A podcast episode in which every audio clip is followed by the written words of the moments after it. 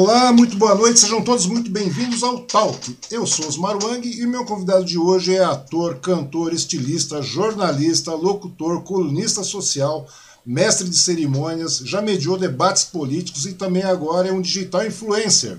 O meu convidado da vez é Gil Fuentes. Seja muito bem-vindo, Gil. É um prazer e uma honra ter você aqui no Talk. Oi, Yang, boa noite. Prazer é meu, a honra é minha.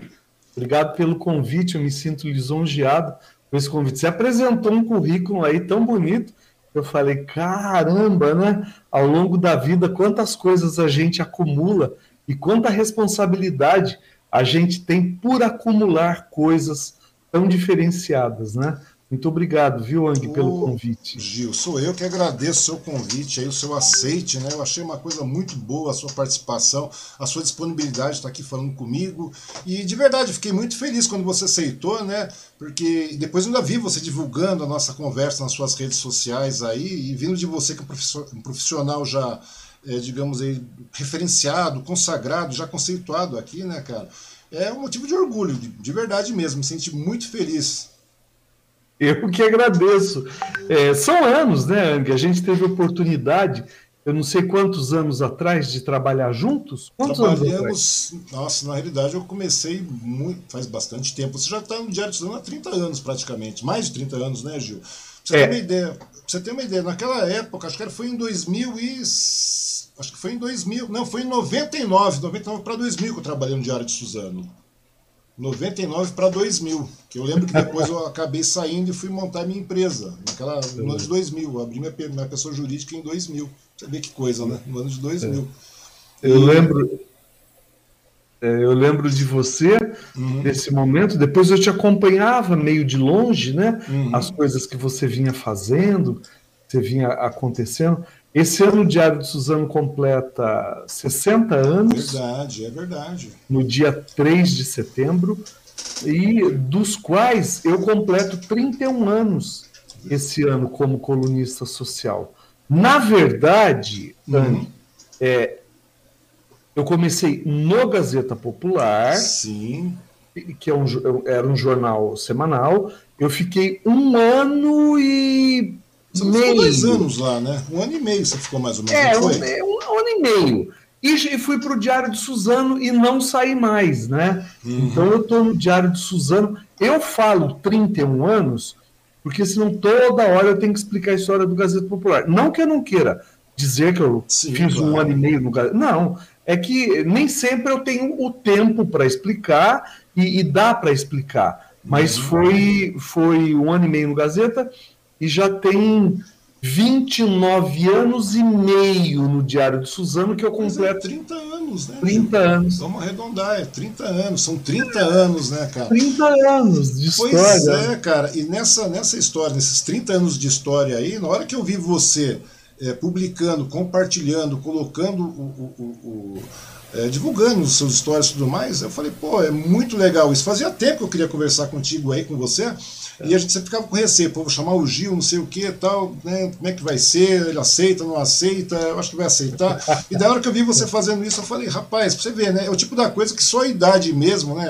Aquela coisa, o trabalho, o profissionalismo, mostra que você é um cara muito humano, muito bacana, né? A grande verdade é essa, que. E, e tem. E, e, que alavanca, né? Dá uma força para todo mundo. Eu acho que já aconteceu isso várias vezes na sua carreira, né? Lang, eu nunca tive problema com isso. Hum. As pessoas, é, no começo da minha trajetória uhum. profissional, as pessoas me viam como concorrente. Sim.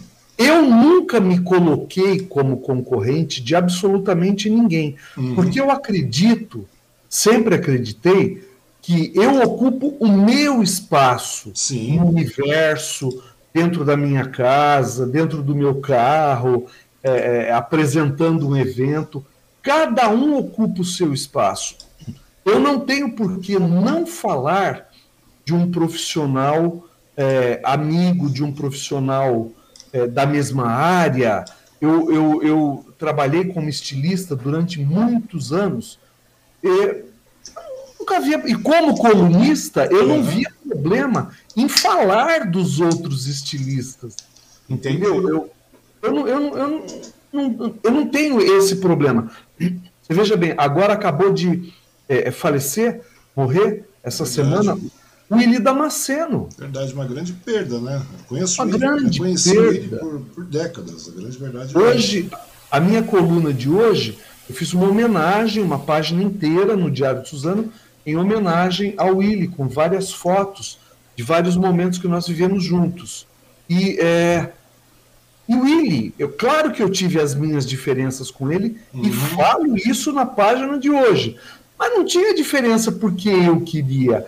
O William era uma pessoa difícil, de um temperamento muito difícil. Eu não sei se você teve a oportunidade Sim, de trabalhar. Conheci. Conheci, não ele. trabalhei com ele, mas eu conheci. Mas também os tempos eram outros também, né, Gil? A grande verdade é essa. Os tempos eram outros. O, digamos aí, a, é, é, a adrenalina era maior, o querer era maior, aquela coisa toda. Coisa que a idade acabou é, temperando, né? Deixou o negócio numa temperança tranquila. E a gente vai isso acontece. E não é nenhum ataque de maneira pessoal, nenhuma briga pessoal. É, uma, é apenas um círculo que no final das contas todo mundo ficava camarada. A grande verdade é essa, não é isso? É. É. A, a, maturidade, eu acho que a maturidade ela, ela nos proporciona muitas coisas boas. Uma delas foi esse resgate é, é, de, de ter o respeito do Willi, porque quando ele entendeu que eu não era uma ameaça para ele como profissional, e, é, é, é, ele passou a me respeitar, ele passou a me tratar de maneira diferenciada. Eu escrevi no caderno W do por um período. Eu é, frequentei a casa do Willi com a minha esposa, com a Vera, com as minhas filhas, enfim, a Lígia em especial, a caçula. Então, uhum. é, é, e nós passamos a ter um relacionamento diferenciado como homens profissionais maduros e amigos, né? Então, quando você fala, ah, você divulgou nas suas redes sociais, poxa, que prazer. Né? eu poder... muito contente, sabe? Quando... É, não, eu que fiquei feliz de ter sido convidado, né? E, e eu não fui convidado por você é, por conta da morte do Willi, é, ou por. Você me convidou, acredito eu, respeito pelo meu trabalho, pela Sim, amizade claro. de, de 20 Na, anos. É, pois é, Gil, você tem uma história muito rica, não é pela questão do, do, do eu, na realidade, eu fiz uma lista com 200 possíveis nomes, né? Quando eu comecei essa, essa plataforma. Na realidade, começou por causa da pandemia e tudo mais, tal, sabe aquela coisa de você ter uma ocupação um pouco para você ficar, você ficar dentro de casa. Então você tem que começar a conversar, né?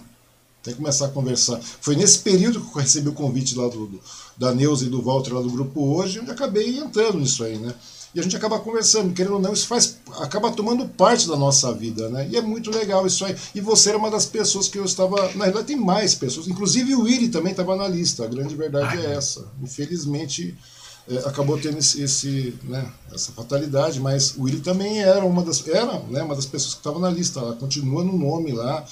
E muita gente. E assim nós estamos chegando a conversa número 85, com a honra e o prazer de ter a sua pessoa aqui. De verdade. É, e um detalhe também, uma coisa que eu não posso deixar é agradecer a todas as pessoas que estão assistindo, né, ô Gil? Porque não tem por onde, né? As pessoas que estão assistindo, as pessoas que irão assistir esse, esse bate-papo e pedir para que elas se inscrevam no canal, né? Se inscrevam no canal, dê aquela fortalecida aqui, isso aí, querendo ou não, que a gente não vai ficar rico com isso, né? A grande verdade é essa, nós não vamos ficar ricos. Mas não. motiva, né? Dá uma motivada, faz com que a gente tenha mais pique de continuar trabalhando e continuar trazendo pessoas interessantes, pessoas que agregam assim, né? Pessoas que valem a pena serem conhecidas e reconhecidas, como é o caso do Gil. A grande verdade é essa, né? E se inscrever é tão fácil, né? Tão rápido, tão prático, é indolor, é só chegar lá, clicar, se inscreve, ativa o sininho, ajuda muito, né? A grande verdade é ajuda. é essa, né, Gil? A gente fica ajuda. mais motivado com isso, né? O YouTube é um, é um grande canal, assim como você, Ang, Perdão. Assim como você, eu também comecei a fazer essa brincadeira de live durante a pandemia, né? É, quando eu me deparei com a pandemia aí, eu, eu, eu, comecei. Eu não imaginava, eu não tinha nem canal no YouTube. Uhum. Aí o meu, um, um, meu amigo, o Frederico Oliveira, morreu de, me morreu de Covid agora em, em, em, acho que 25 de maio. O Fred morreu de Covid. Uhum. Eu peguei Covid dele. Um menino de 39 anos, lindo, querido, jovem, né? jovem faleceu. O Fred, você tem que ter um canal. Você tem... Foi ele que fez o meu canal. Foi ele. Eu me lembro, Gil. Eu sei que você é um cara muito antenado. Sei que interromper. Mas daí eu fui resgatar isso aí. Eu lembro que nós conversamos em 2007. Teve uma época que eu fiquei fazendo o conteúdo do Diário de Suzano. Eu tinha saído do Diário de Suzano, mantenho um relacionamento muito bom com toda a família Moraes lá. E daí o Xaxá me chamou para conversar tal, e fazer a estrutura do Diário de Suzano digital naquela época, que era um formato estático, daí se tornou um formato dinâmico, né? E lá em 2000, isso foi em 2007, você já estava disposto a montar um site, você veio conversar comigo a respeito disso. Falou, como é que eu faço para montar um site? Isso foi em 2007, ou seja, quer dizer, você já está influenciando faz tempo, a grande verdade é essa. Em 2007, é. se não me engano, em 2010 você colocou seu, seu site no ar, você maturou bastante, né?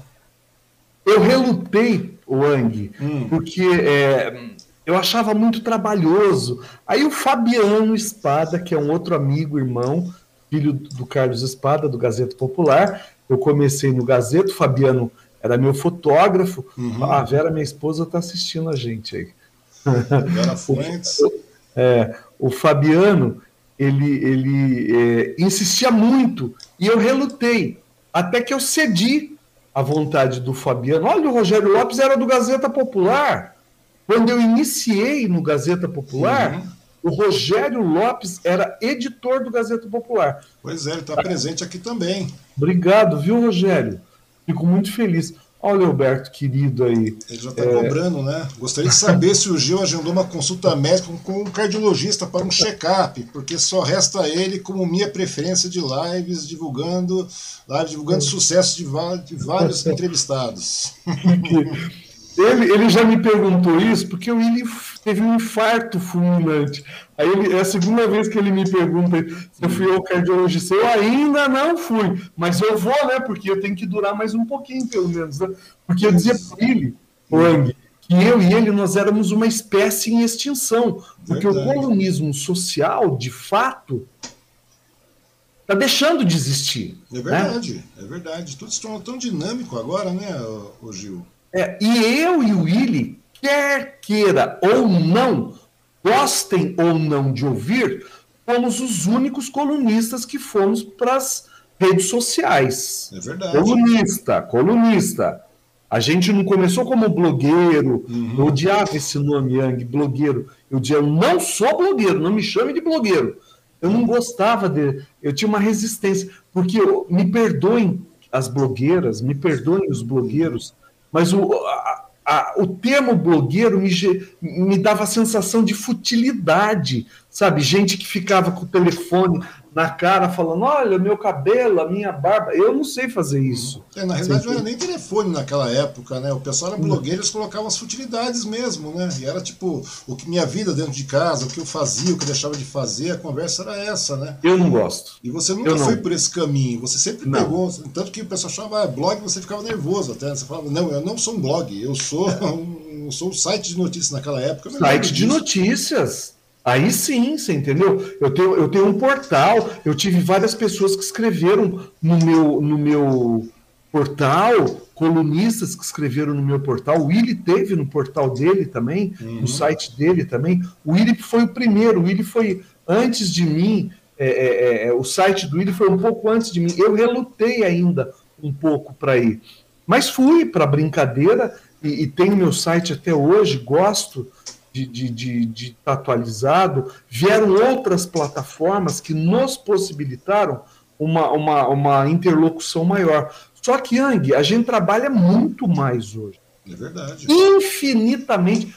E a gente não ganha proporcionalmente ao tanto que a gente não trabalha. Não ganha, não ganha. A verdade é essa, não ganha. Porque quando você vai, por exemplo, quando você vai para a rua, Gil, digamos assim, quando você vai colocar uma matéria, é, colocar uma matéria, ou fazer uma live e tudo mais, ou seja o que for, quando você vai escrever alguma coisa, você tem que correr atrás, tem que apurar, você tem que pesquisar. Tudo isso toma um tempo terrível. É, quando, no colonismo social você tinha que estar, tá, geralmente, tinha que sair, a pessoa fala que está se divertindo. Não, está trabalhando. Está trabalhando. Não é verdade? É aquela coisa bastante complicada. E toma tempo, tudo isso toma tempo. E proporcionalmente você não ganha o que merece. A grande verdade é essa, né, Gil? É, e hoje muito mais você trabalha. Você trabalha no banheiro, você trabalha na mesa de jantar, na mesa de almoço, você trabalha dentro do carro dirigindo, é proibido você é, pegar o celular e responder. Todo mundo pega e todo mundo responde. É uma maneira de você equacionar o seu tempo. Verdade. Então você, tra você trabalha muito mais hoje. com, com as redes sociais dessa maneira, você responde pessoas, você interage com as pessoas. Né? Então, essa comunicabilidade ela tornou as pessoas mais próximas uhum. uma das outras. Eu acho isso muito bacana. A única coisa que eu não curto, Ang, que eu vou dizer aqui, uhum. é para você, como eu já disse em outros canais, até meus canais, é você não queira vir nas minhas redes sociais falar mal de mim ou falar mal de quem eu estou entrevistando, não queira. Porque além de eu te responder, eu vou excluir e vou te bloquear. As, peço as pessoas perderam a noção de respeito em relação ao que acontece nas redes sociais. Elas acham que pelo fato de eu estar aqui conversando com você, elas podem chegar aqui te humilhar, te ofender, verdade, te xingar. Verdade. Vem aqui na minha cara, pessoalmente, falar isso para mim. Mas não acontece, as pessoas não fazem, Gil. Tanto que acontece, muitas pessoas perguntam para mim, eu posto, a rede social, o seu perfil, digamos, o seu perfil pessoal no Facebook, a sua live é sua, entendeu? Tudo bem, se você, porventura, eu não gosto, tudo bem, fica quieto, passa batido, vamos para a próxima e assim por diante, respeite, né? Porque muitas vezes eu posto alguma coisa e vem aquela avalanche de pedrada. Pô, é minha opinião, o perfil é meu, eu escrevo o que eu quiser. E as pessoas então, falam, Andy, que paciência, que santidade que é essa? Você muitas vezes responde sem, sem perder o parâmetro, né? sempre de forma polida. Mas por que, que você não procura escolher? Eu falei, não, deixa aí, porque a, a, a, aquela história, né? O tempo é o senhor da razão, né? Eu, então eu não quero ver essas pessoas torcendo o braço. Em alguns casos eu quero ver as pessoas quebrando o braço, digamos assim, para ter certeza que eu estou correto. E deixa, e vamos deixando, deixa o negócio correr. Mas, Gil, vamos voltar um pouco mais, né? Você fez aniversário agora esses dias atrás aí, né? Você é leonino também, não é isso? Leonino. Leonino também, né? Você fez no dia. Foi no dia 7. 20, dia 7, não foi? Dia 7, 7 dia de agosto. 7, 7 de agosto. Eu faço dia 26 de agosto, 26 de julho. Júlio, você é primeiro decanato de Leão. Exatamente, estamos aí pertinho, né? É. E daí me conta uma coisa, daí você chegou e agora você é, tá com 60 anos, não parece, cara. De verdade. 61. 61, é verdade. A gente fala 60 para ficar bonitinho, você tá com 61. né? Não parece, de verdade mesmo. A gente vê a vitalidade, o gás o dia inteiro, aquela correria toda. Mas, e você nasceu em Mogi das Cruzes, não é isso, Gil? Porque muitas pessoas acham que você é um. É, é, na realidade, você é suzanense, você já está aqui desde. Não tem nem como negar isso. Mas você nasceu é. em Mogi. Me conta uma coisa, depois de 61 anos, vem a pergunta. Como é que era o Gil Fuentes da infância? Como é que era lá em Mogi das Cruzes o Gil? Cara, eu é, nasci em Mogi das Cruzes, é, na Vila Natal, ali próximo ao cemitério São Salvador. As pessoas falam Vila Oliveira, começo da Vila Oliveira. É porque eles tinham vergonha de falar que era Vila Natal. Mas eu nasci na Vila Natal. Eu tive uma infância bem tranquila, uhum. é, é, bem tranquila. Estudei em escola estadual no primário, uhum. ginásio, que não é mais né, primário e ginásio, é, ensino fundamental 1 e 2, uhum. e colégio. Eu fui para as escolas particulares. Eu estudei no Colégio Policursos e depois no Colégio São Marcos, e me formei no Colégio São Marcos em edificações. E, e eu fui fazer. Edificações, cara. Edificações, porque edificações é uma área de de para você é, é, que lida com projetos, codificações, planejamento, coordenação, técnica, aquela coisa toda. E daí, isso foi na juventude, né? Que você fez isso aí. Você, já, já na adolescência. É, é. adolescência, estava com o quê? 18 anos? 17 Não, anos? Não, antes, antes, eu entrei com 15 anos no, no colégio. É, daí, é, com edificações. Hum. Eu, eu não sabia muito bem o que eu queria fazer, não, né? Mas eu fui fazer edificações. Gostei da, da, da área, acabou que eh, eu fui jogar vôlei. Uhum. É, eu tenho 1,70m. O que, que uma pessoa de 1,70m, o Ricardo Navajas, jogava na época no uhum. Colégio Policurso? Fui treinar com o Ricardo Navajas, com o Luiz Antônio Ribeiro, que hoje é médico acupunturista. É, o, o, o, Luiz era um grande jogador. Enfim, é, Fui fazer aquela. Luiz, Luiz excelente pessoa também. Queridíssimo, queridíssimo. E é, a, minha, a minha experiência como jogador foi um fracasso. Uhum. Eu não nasci para esportes. Eu não tenho, eu não tenho essa, essa, esse ímpeto. Não nasci para esportes. Mas eu tentei várias vezes. É, basquete, vôlei, futebol, nunca soube jogar na minha vida. Futebol. Hum. Nunca. Botei uma chuteira agora pela Essa primeira jogou vez. uns tempos atrás aí, né? Então. uniforme tudo, rapaz. O Lucas Lima me botou. Eu falei, ele me deu uma camiseta PP. Hum. Eu estou usando extra G, né, praticamente. Hum. Eu falei, o Lucas, parece que eu fui envelopado a vácuo. Aquilo grudou em mim de um jeito assim. Eu nunca tinha colocado uma hum. chuteira. Hum. Aí o Lucas me desafiou, e eu ainda que ele tem o canal dele lá, o Resenha. Uhum. Se o nome, me perdoe. Não. Ele, ele me desafiou a fazer pênaltis lá e eu ainda Sim. ganhei dele sendo perna de pau, sem nunca ter jogado absolutamente nada, eu ganhei dele. São os mistérios do universo né, que acontecem. Mas, cara, eu tenho boas recordações de infância porque eu fui é, é, uma criança que brincou na rua, que empinou pipa, que rodou peão, que pulou corda, e teve toda a liberdade que deixou de existir já há muitos não existe anos. mais hoje, né? Não, não, já há muitos anos.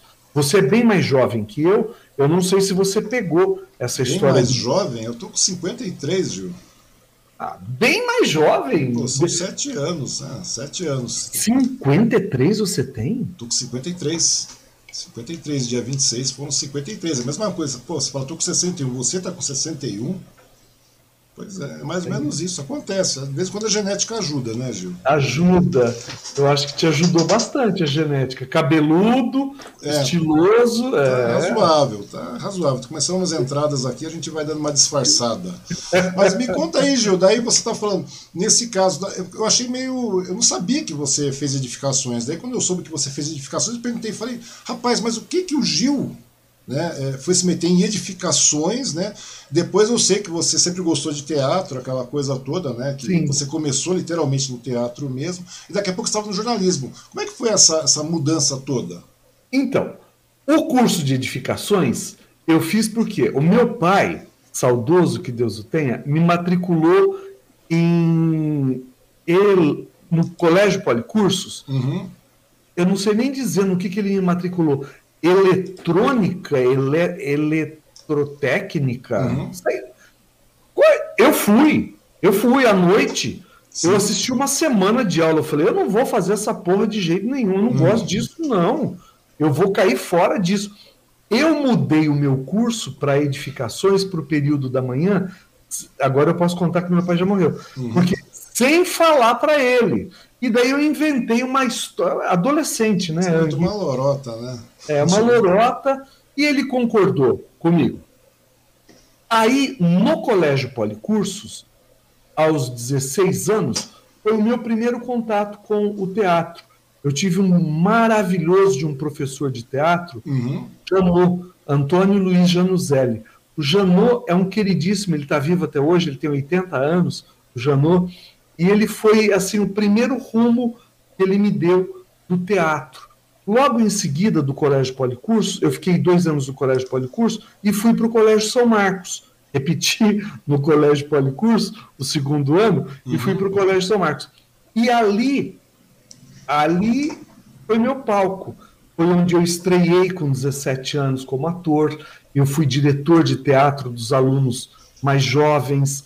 É, é, eu descobri que não era edificações que uhum. eu queria para minha vida.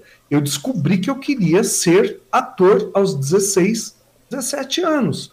Mas como é que eu ia falar isso dentro da minha casa, Ang, para o meu pai, em 1976, 1977, uma vez que a arte sempre foi discriminada? Verdade. A, né? É, é, é, mulher não prestava, homem não prestava, era coisa de vagabundo, uhum. era coisa de viado, era coisa de puta. Eram esses os termos que, que a gente ouvia.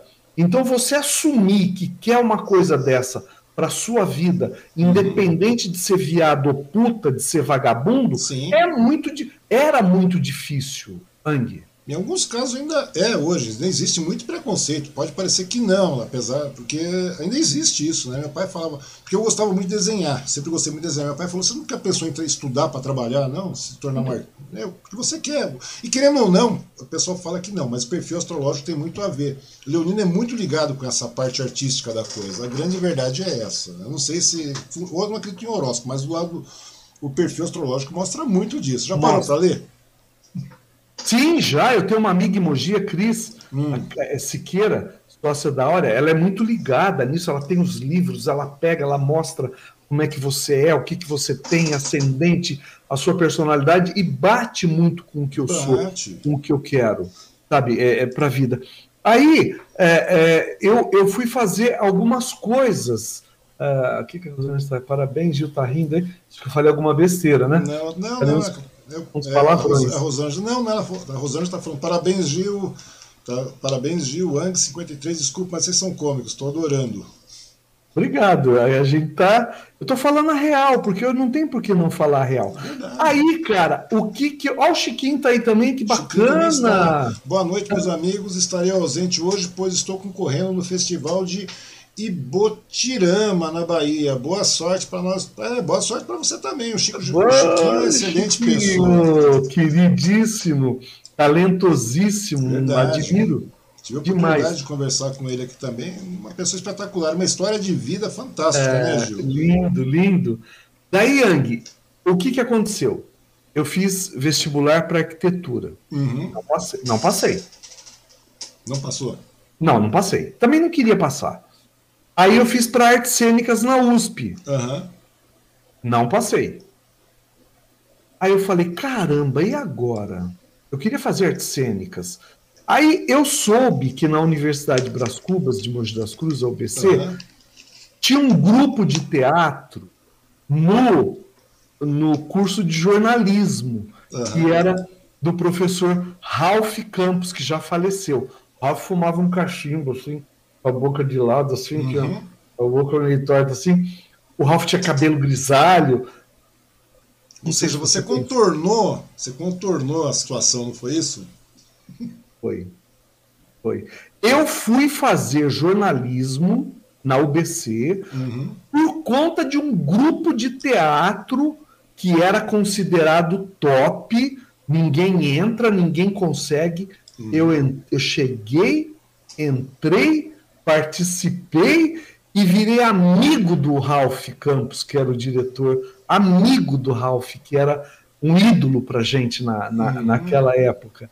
Cara, e daí, assim, eu falei, é isso que eu quero ser. É, ator. Eu só queria ser ator. Eu não queria ser jornalista, eu não queria ser colunista, eu não queria ser estilista. No teatro, eu já cantava. No teatro.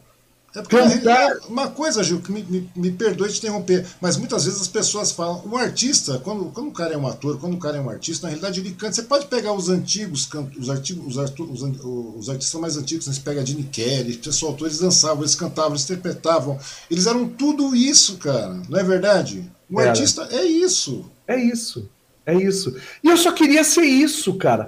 Daí, é, casei com 22 anos, é, com a Vera, estou casado até hoje, há 38. É, fui pai da Maiara aos 26. Primeiro eu fui pai solteiro do Herbert uhum. aos 19 anos de idade. É o meu filho que hoje tem 41 anos de idade. Mas eu. eu... O Elza Antoniassi está aqui também com a gente, a mãe da primeira dama Larissa. Uhum. Elza, que prestígio ter você aqui. Obrigado, viu? Muito obrigado. Aí eu fui pai do Herbert, eu só vinha conhecê-lo quando ele fez 18 anos. Uhum. Fui pai da Maiara com 26, pai da Laine com 28. Uhum. E, e nesse meio tempo, entre 26 e 28 anos, eu já tinha tido uma loja de. Porque eu fui manequim, fui modelo, desfilava. Sim, você sempre estava ligado nesse, nesse, é. segmento também, nesse mercado, né, Gil? Eu tive uma loja em São Paulo, no Fashion Shopping no Brás, era uma, uma, uma loja atacadista de roupa. E eu passei uhum. a confeccionar, começar a confeccionar. Aí o Sarney fez uma palhaçada lá em, em 87, uhum. quebrou, quebrou o país José Sarney, Sim. que foi presidente da República e está na política até hoje fazendo merda. O José Sarney quebrou o país. Quebrou. E eu fui no meio da quebradeira. Eu fui no uhum. meio. Vou fazer teatro profissional. Fui fazer teatro profissional. Pois é, mas nesse meio tempo você acabou, quando você estava lá na, na, na, área da moda, no segmento ali, Gil, porque você trabalhou por muito tempo como estilista também. Né? Você acabou atendendo muita gente, né? Você acabou conhecendo o muita estilista, Ang, o estilista veio um pouquinho depois. É mesmo? Dessa, um mas... pouquinho depois dessa história que eu vou te contar agora. Uhum. Eu fui fazer teatro profissional em São Paulo, quase morri de fome. Eu ia de trem para São Paulo, eu ia de trem para ensaiar, eu não tinha dinheiro para comer, eu comia um hot dog, que era o mais barato que tinha na estação de trem, porque não tinha grana. Estou falando a real. Artista sofre. Eu As sei. pessoas pensam que é brincadeira. E Só que eu não podia, Ang, eu já tinha duas filhas, cara. Eu, eu tinha uma filha e a segunda estava nascendo. O Herbert, nessa época, eu não, uhum. não tinha contato com ele, ainda não estava comigo. Sim. Ele veio morar comigo com 18 anos. Eu tinha duas filhas. Aí eu tive. Como eu tinha essa, essa, essa coisa, facilidade, um dom, foi aí que eu descobri que dom existia, aos 27, uhum. 28 anos de idade. Aí que eu descobri que eu sabia costurar, eu sabia desenhar, eu sabia cortar roupa, eu sabia fazer roupa, sabe? É, eu, eu, eu comecei fazendo para minha loja, mas era naquele esquema industrial. Uhum. É, uma amiga. Ou seja, mesmo assim, era uma área, você estava na área, você era estilista naquele momento já, né? Sim, sim, sim. Mas eu não fazia roupa personalizada. Uma uhum. amiga minha, a Aninha, casada com o Paulo Carlos de Oliveira, Ana Casarini Oliveira, a Aninha falou: a gente era muito amigo, Paulinho também era ator. Uhum. Gil, eu vou ser madrinha de um casamento Faz um. A primeira eu fui fazer a roupa do, do, do Paulinho, que eu fazia para minha loja. Blazer de linho, calça de linho, usava calça com prega, aquelas calças largas, com barra italiana naquela época. Faz um, um vestido para mim. Uhum. Eu falei, Aninha, não sei fazer vestido. Não, faz. Aninha, você é louca, como é que eu vou fazer um vestido? Fiz um vestido. O segundo vestido eu fiz para a Lu, que já faleceu, a, a, a Luciana Swenson. Hum. Gil, você fez um vestido, né? Eu falei, fiz, você vê que loucura tal. Faz para mim. boca a boca, né, Gil? É. Faz para mim. Falei, eu não sei fazer vestido, gente. Fiz. Quando eu vi, Ang, hum. a minha casa tinha virado um ateliê, era um entra e sai de gente. Que eu falei, agora? Aí foi que eu é, parti para um espaço com uma sócia uma sociedade que me deixou é, marcas profundas e pesadas, que até hoje não foram superadas há mais de 30 uhum. anos, uma, uma sociedade traumática na minha vida. E foi onde eu iniciei a minha trajetória como estilista na, na, na cidade de Mogi das Cruzes, já com exclusividade para noivas e madrinhas.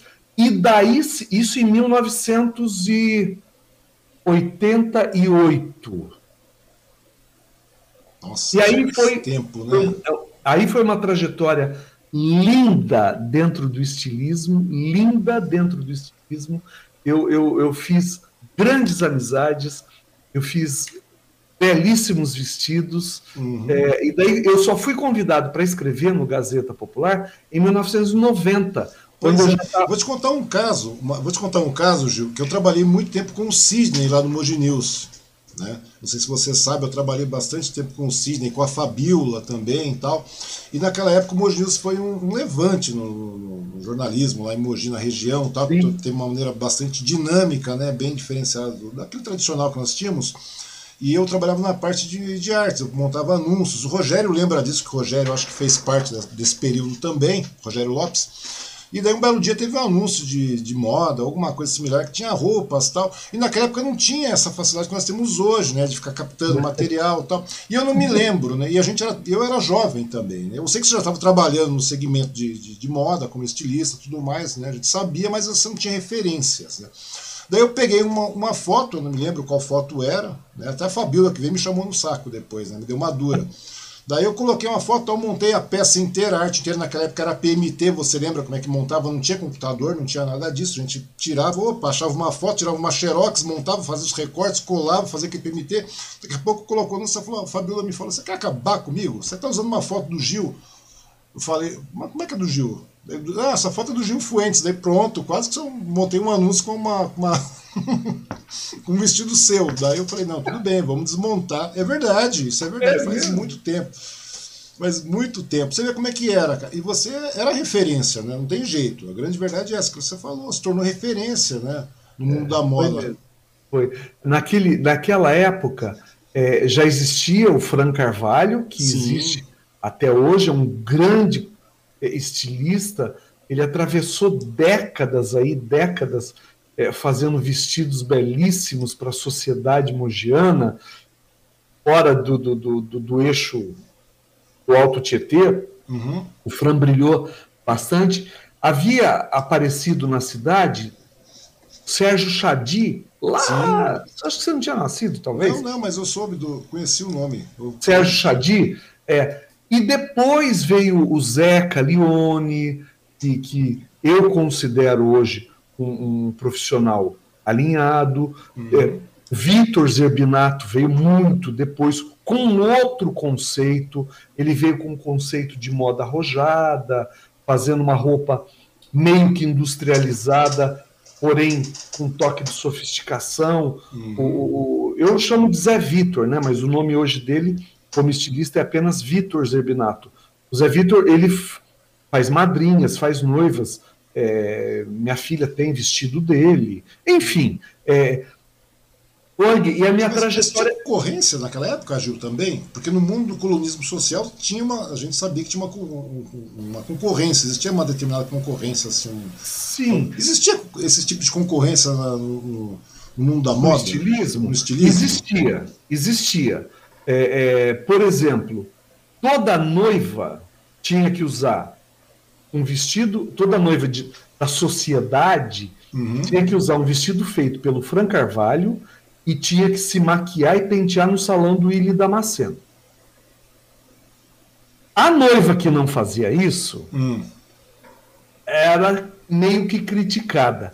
E eu me lembro de uma ocasião, é, o primeiro o primeiro impasse que eu passei foi o casamento da Mônica, filha do falecido prefeito de Mogi das Cruzes, uhum. Chico Nogueira. Sim, Chico Nogueira. A Mônica Veneziane Ribeiro, que casou com André Paoli do Carmo. Uhum. Não foi o Frank que fez o vestido da Mônica, fui eu. E não foi o Willy que penteou a Mônica. Foi. Não vou me lembrar o nome dela. Uhum. Não, mas perfeito. Isso já causou é, um, um, um certo e quem um dos padrinhos da Mônica foi o Fleury, que uhum. naquela época era deputado, talvez estadual, não sei. Sim. O, o, Fleury que foi um político em ascensão. Segurança, o salão. E a festa não foi no clube de campo, que tinha que uhum. ser Fran Carvalho, Ilha Damasceno e clube de campo. Existia um rito, né? uma sequência. Né? Era. Aí que, a Mônica quebrou um, um paradigma. Foi uhum. Gil Fuentes, a. Puxa vida, não me lembro o nome da esposa do Ricardo. O Ricardo morreu. Vera, me ajuda aqui com o nome dela. É, é meu, enfim. E foi no Clube Náutico Mogiano. Uhum. Então, foi completamente diferente daquilo que estava a sociedade de Mogi das Cruzes estava acostumada. Depois disso, depois disso, eu não tive problema mais nenhum. Eu me dei super bem com o Fran Carvalho, me dou uhum. super bem com o Fran Carvalho. Ele sempre me respeitou. Ele fala: Ah, esse menino é talentoso, me chamava de menino. Eu uhum. já sou um senhor, e ele me chamava de menino. É, é, é, as coisas foram se, se alterando de acordo com, a, com a, a realidade que nós estávamos vivendo. Sim, claro. E ter medo de concorrência eu, eu, como estilista, eu passei a indicar Zeca Leone para fazer vestidos de noiva. Entendeu? Por que não vou indicar o Zeca Leone? Você que tem que gostar, não eu. Verdade. Verdade. É. Mas muitas vezes, muitas vezes essa concorrência não é uma, uma aura que é criada em cima, Gil, porque muitas vezes os profissionais é. mesmo não estão, salvo é. um ou outro, que a gente sabe que tem um ou outro que é um maldito, né? Porque a gente sabe que existe isso aí. Mas no geral, o, os profissionais não são assim, né? Boa parte dos profissionais não são assim. E muitas vezes essa aura é criada assim, né? Criada uma hora à parte, né? As pessoas se deixam levar por essa hora também. Não pode ser isso, não pode ter sido é. isso também. Ô Angui, você há de convir comigo que o comunismo social foi de grande importância, de grande é, significativo na, na, na, na, vida das pessoas. Sim. Né? O poder que um órgão de imprensa. Eu acredito que ainda tenha, sabe? Eu não vou colocar no passado. Uhum. Mas o colunismo eu estou colocando no passado porque os colunistas deixaram de existir, né? Com o advento das, das dos blogueiros, dos, do, foi meio que o influencer que eu me tornei era um influencer que eu já exercia enquanto colunista social. Uhum. Era o restaurante. Era assim que funcionava. O colunista dava um toque de um restaurante, de uma loja, de uma Sim, festa. É verdade, é verdade. As pessoas olhavam para aquilo porque o colunista estava falando. Então, é, é, eu, eu nem tinha consciência disso, viu, Ang? Que pois era um. É. Eu não tinha consciência disso. Pois é, mas você acabou. Mas vem cá, me conta uma coisa. Você se tornou colunista. Quando você entrou no Gazeta Popular, você ficou um ano e meio lá tal. E não era colunismo, né? Era um. Você entrou para ser jornalista, para cobrir tudo. Não, praticamente não era isso. E depois, não. como é que funcionou lá? Não, eu, eu entrei como colunista social, é. fazendo uma coluna social semanal sem conhecer, sem eu conhecia muito Suzano. Uhum. Eu tinha muitos amigos aqui em Suzano. Serginho Farias Marques é meu amigo até hoje. A, a, a Sônia Molteni, daqui de Suzano, enfim, Benvenuti, muitos amigos, muitos, uhum. Berenice Pavésio, todos eu conhecia que estudavam, estudaram comigo em Mogi na, na, na, na adolescência. Uhum. Então eu comecei como colunista, só que, paralelamente, uma matéria ou outra do jornal, o Carlos Espada pedia para eu escrever. Uhum. É, é, Gil, é, vai ter inauguração de um hotel que teve aqui na estrada. É, nem sei se aquilo ainda é hotel, se virou motel, o que, que virou uhum. aquilo. Daí ele pedia para eu escrever, escreve é, desse jeito mais descontraído. A gente não queria esse bloco quadrado Entendi. de jornalismo convencional. Aí eu escrevia é, dessa maneira. E fui para o Diário de Suzano em 1992, em junho, junho de 1992, eu fui para fazer três colunas por semana. Ah. Quem fazia uma já era um escândalo. Aí, Você depois de. Três por semana, né? Três. Aí, depois de um mês de coluna, três por semana, me chamaram, ó, a gente vai alterar teu ganho, teu rendimento, e você vai passar a ser diário. Eu falei, eu não quero ser diário, eu não vou fazer diário, eu vou embora. Eu não quero, vocês são loucos, como é que eu vou fazer uma coluna diária? Não vou, não vou, não vou, não vou, e tô há 31 anos fazendo isso. Pois é, e aí vem a minha pergunta, né? Eu tenho uma pergunta com relação a isso, porque nesse meio tempo você é, você desenhava roupas, a grande verdade é essa, desenhava vestidos, estava no, no, mercado trabalhando arduamente, que eu me lembro disso. É, você fazia espetáculo constantemente, não é verdade? Toda hora você estava fazendo espetáculo. Você também apresentava, se não me engano, a Rádio Metropolitana num determinado período também, não foi isso? Lá na... Como é que você fazia tudo isso? Como é que você arranjava tempo? Ah, sem, sem contar os curtas, né? Tinha curta, você participava de. Né? Aquela coisa toda. Como é que você, como é que você conciliava todo esse tempo? Não sei, Yang, não sei. Eu falo aqui em casa, esses dias mesmo eu falei para Vera, hum. eu falei assim, como é que eu conseguia fazer tudo isso e, e, ainda, sabe, eu sempre fui um pai presente, viu, cara? E, isso aí, uhum. os meus filhos nunca vão poder reclamar. Eu conheci o Herbert com 18 anos, ele casou com 30 e, e, e, o Herbert sabe disso. Eu sempre fui um pai presente. E depois eu tenho uma outra filha caçula, com a Vera uhum. mesmo, que é a Lígia, que tem 18 anos, que veio depois de um tempo. Então, e ainda cuidava da família, dos filhos, que eu tinha um prazer e tenho muito grande. É, eu não sei, Wang, essa disposição que eu tinha, essa sede, essa vontade de, de fazer as coisas, sabe? gravar os De maneira simultânea, né? É simultâneo, você fazia tudo ao mesmo tempo. Eu fiquei pensando, fiquei parando para analisar, fui dar uma olhada na sua vida e falei, como é que o Gil fazia tudo isso, cara? Sei. O Ang, e durante um período eu tive ateliê em Mogi e em Suzano. Pois é. Como é que consegue fazer tudo isso? Eu falava, meu, não é possível que eu ainda tinha disponibilidade e festa que tem que ir e evento. Pois Cara, é. eu, eu acho que o prazer é, que eu tenho até hoje em, em, em, sab, em saber fazer tudo isso, porque eu não vou aqui dar uma de humilde e dizer que eu não sei fazer. Eu sempre, sempre é, é, é, é, soube fazer tudo. O que, que ela tá? Estou ligada na real, Ah, muito Rosângela, curiosa na pintura É, estou sala. ligado na real, muito curiosa na pintura. Ela é pintora também, né? Na sala do Ó. Gil. Tudo Gil é arte. Tudo no Gil é Gilberto arte. Gilberto Matos, essa tela é do Gilberto Matos. Do É Gilberto. maravilhosa.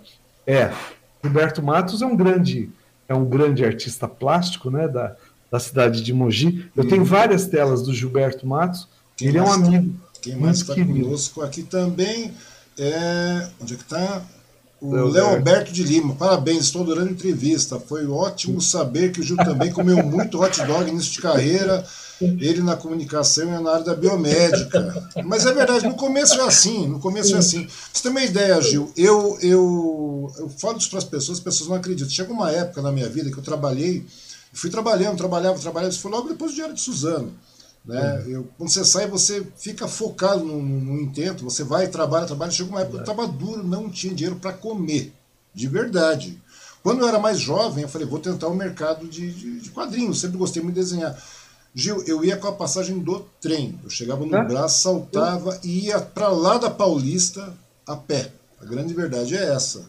Atravessava o Paulista inteiro a pé para poder correr atrás e, e tentar. E a vida é assim, né? A grande verdade é, É essa. Então, quer dizer, e é muito legal mesmo isso que o Roberto está falando que, que é bom saber, né? É bom ver, assim, que as pessoas. Nada vem fácil, né, Gil? Não, nada a ver. E eu nem imaginava que fosse ser fácil.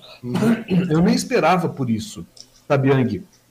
Esse ímpeto de fazer as coisas sempre foi meu. E é, só que eu tive que começar a fazer escolhas. Quando eu comecei a produzir festas, Uhum. é, fazer minha feijoada, fazer os bailes de debutante junto com a rede feminina de combate ao câncer. É, fazer as noites de gala, black tie, que eu fiz vários black ties. É, é, essa escultura que está aqui, é, é, isso aqui é, é do meu primeiro black tie que o Lúcio, que o Lúcio Bittencourt Bittencourt. fez para mim. É um troféu pesadíssimo. Ele é pesadíssimo e foi o Lúcio que fez para mim no ano de 1992 um abstrato.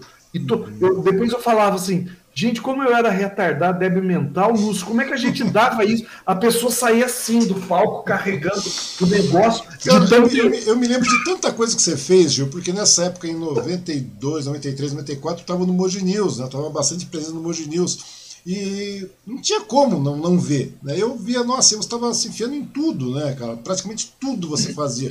Porque a gente pensa, ah, é o colonismo social apenas isso. Não. Você trabalhou é, é, arduamente dentro do jornal, porque você criava situações. A grande verdade é essa, você criava situações. Né? O carnaval você criou, você fez camarote, você fez.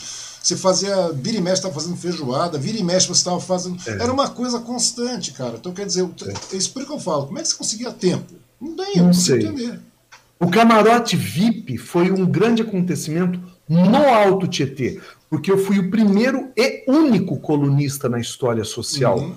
do Alto Tietê que teve um camarote VIP. Eu transformava, o- eles entregavam uma, uma tenda para gente, eu botava piso, eu cheguei a colocar teto de gesso com dicróica, bar, garçom trajado, era Você bebida fez que um camarim mesmo, né? Você colocou tudo Olha, era, era uma coisa maravilhosa. O Leão Lobo, que é meu amigo até hoje, e o Cacau Brasil, que morreu recentemente, um grande estilista brasileiro, Cacau Brasil, morreu esse ano. O Leão Lobo, eles vinham no meu camarote direto, o Leão lembra disso até hoje, toda vez que a gente se encontra. Uhum. Então, foram coisas que foram acontecendo, Ang. E, só que com o passar dos anos, eu tive que começar a afunilar isso tudo, focar. Uhum. E eu tive um grande amigo, irmão, amado, que morreu, o Nelson Albissu. Se ele tivesse vivo, ele faria agora no dia 31 de agosto, ele já era é, é, é, virginiano. Uhum. Ele faria agora 74 anos de idade. Ele morreu com 68. É, foi com 68 anos, não foi isso? 68 foi. anos. Foi. E o Nelson sempre disse para mim: Gil, tudo que aparecer na tua frente. Se você pegar cinco coisas, talvez uma dê certo. Uhum. Se você pegar dez, talvez duas ou três deem certo. Pega tudo que aparecer na tua frente, não tenha medo. E eu vim com aquilo, na, sabe? Porque o Nelson era assim também. Uhum. Eu aprendi com ele isso e ele fazia isso. Então eu não tinha medo de pegar as coisas para fazer. E, e, todas essas surpresas que foram acontecendo na minha vida. Só, só que tem um outro lance uhum. que eu demorei um pouco para realizar, que foi o sonho de fazer um show cantando. Pois é, Gil. Aí, tudo bem. Isso quando você foi fazer 50 anos, não foi isso? Foi isso mesmo. Daí você chegou. Você já estava. Você já fazia um monte de coisa, não tem nem. Não tem nem como, cara. De repente você vai falar assim, pô, vou fazer um show para comemorar meus 50 anos, eu quero cantar. Porque eu sou é. um artista. A grande verdade é essa. Você não é. Na realidade, não é que você seja um, um colunista social, não é que você seja um jornalista, não é que você seja um cantor, não é que você seja um ator, é que você é um artista. A grande verdade é essa. Tem que ver por esse prisma, a coisa tem que ver por aí. Chegou um determinado momento, seu lado falou: Eu quero cantar, eu quero comemorar os meus 50 anos, não foi isso? Mas como é que surgiu essa, essa ideia de cantar do nada? Assim? Do nada não foi, né? Como é que foi o negócio? Então, do nada não foi. A Vilma Bentivenha, saudosa, amada, é, é, e, imortalizou o hino ao amor, quando ela fez 80 anos, o Tato Laclave, a culpa é do Tato Laclave. Uhum, o Tato, Tato Laclave foi tocar é, no aniversário da, da Vilma. É, é, é do a Vera está agradecendo aí. A Vera está agradecendo. Que delícia lembrar tudo isso. Obrigado, Wang. Eu tenho que agradecer a sua participação, né, a participação do Gil, a sua, a Vera, de todo mundo que está assistindo aí. O, Wang, a Vilminha, a Vilminha foi, é, é, ia cantar no, na festa de aniversário dela. eu trouxe o Leão Lobo, convidei ele, mandei o motorista buscar o Leão Lobo em São Paulo, porque ele não dirige, veio, enfim. Aí o Tato falou assim para mim: por que você não canta uma música para homenagear a Vilma? Eu falei: você tá louco? Uhum. Aí eu fui ensaiar com ele para fazer uma surpresa para Vilminha. Eu não lembro nem qual era a música. Aí ele falou: cara, você canta bem. Eu falei: ah, para, o Tato. Pô, cantei. Nossa, todo mundo ficou surpreso, tal, tal, tal, tal, tal, tal. Aí o Tato veio e falou assim para mim: por que, que você não faz um show? Falei, Tato, eu adoro o palco, eu sou ator, eu amo o microfone, meu microfone é lindo, eu adoro uhum. o microfone. É, mas eu não. O Tato me convenceu que eu era capaz. Então eu devo ao Tato Laclave esse empurrão. Aí, tá bom, então vamos fazer um show. E preparei para fazer um show. Chamava-se cantando, é isso, né? Cantando, um cantando. show cantando uma hora cantando. Pois é, cara. Pra, pra contando histórias, pequenas partes da minha vida, uhum. como estilista, como ator, como pai, como marido, enfim. Aí fiz o show aqui, no, eh, marquei aqui, os amigos de Mogi falaram assim, mas e a gente de Mogi? Não vai poder ir? Você não vai fazer aqui em Mogi? Uhum. Falei, Puxa vida. Então eu vou fazer em setembro, eu fiz o show no dia 7 de agosto de, de 2010. Eu falei, em setembro eu faço Mogi. Marquei o show para Mogi no dia 16 de setembro. Sem me lembrar que no dia 17 de setembro era casamento do meu filho. Sem lembrar. Pois é. Aí, cara, fiz emoji. Aí fui convidado para cantar no navio. Pois é, era uma situação impensada tudo isso, né? Porque você foi lá, fez uma homenagem, da homenagem já virou um show, daqui a pouco você já estava indo para Mogi, né? Pensa bem numa coisa, isso era uma comemoração, daqui a pouco você foi para Mogi, você foi para... Não, porque você foi para Suzano, não era isso? Depois foi Mogi, Poá, você, agora está falando do navio, rapaz, né? Daqui a pouco você estava lá na, na capital fazendo show.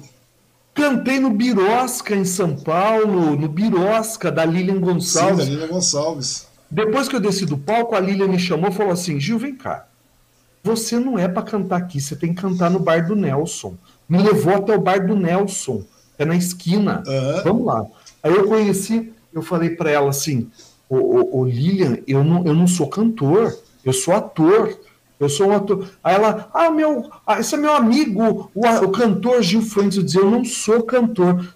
Enfim, cara, aí eu saí fazendo turnê. Pois é, cara. Não, esse foi esse do primeiro espetáculo, né? Depois você fez, né? Você fez o quê? Um total de quanto? Seis, sete espetáculos, foi isso? Foram sete, sete anos de shows. Sete anos. Aí pois eu é. cheguei e falei, parou, chega. Ah. Não, canto, não canto mais. Ang, eu chegava nos lugares, ah, vem cá, canta uma música. Eu não, eu não, eu não, eu não sei fazer isso, uhum. entendeu? Pega o microfone e sai cantando. Eu tenho todo um preparo, um medo, né?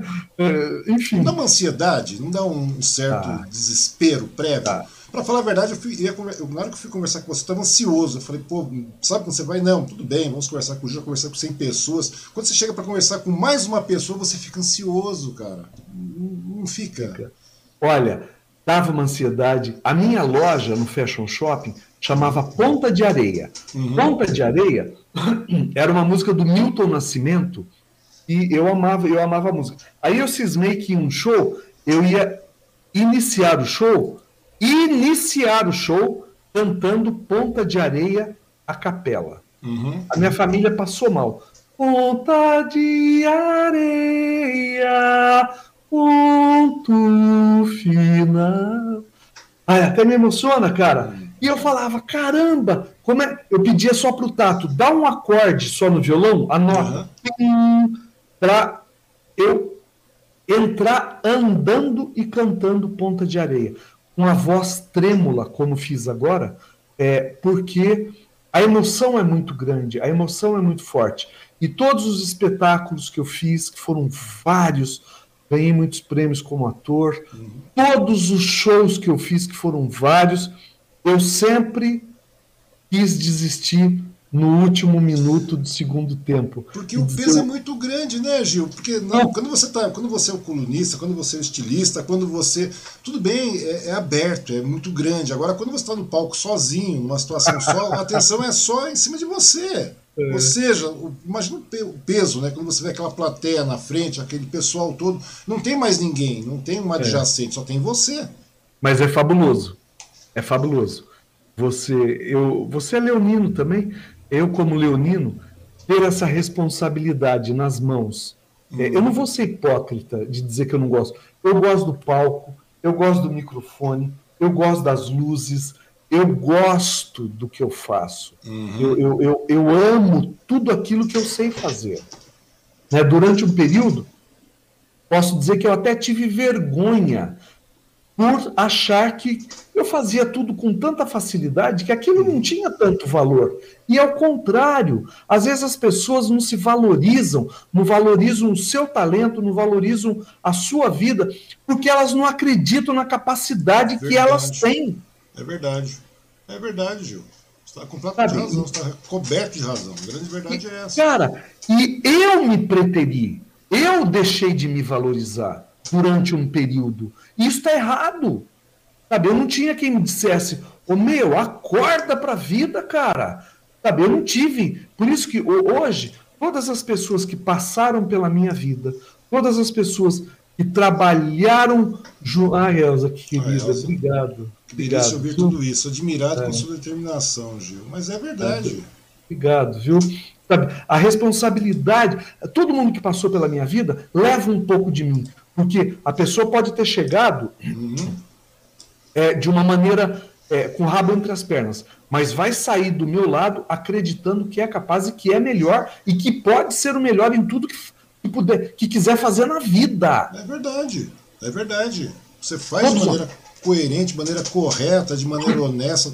Não tem como dar errado, né, Gil? A grande verdade é que muitas vezes as pessoas se desvalorizam, né, cara? É. E hoje, Ang, é, é, é como cerimonialista da prefeitura de Suzano, Eu tenho uma responsabilidade muito grande também nas mãos. Primeiro, porque daí eu já não falo mais por mim. Pois eu é. Falo, eu falo você pela fala, administração. Você fala pela administração do município de uma cidade como Suzano, uma cidade que está é. pujante, está crescendo, que está, sabe? E aí vem aquela questão, uma coisa que eu queria te perguntar, porque em dois, foi em 2018 que o Rodrigo te chamou?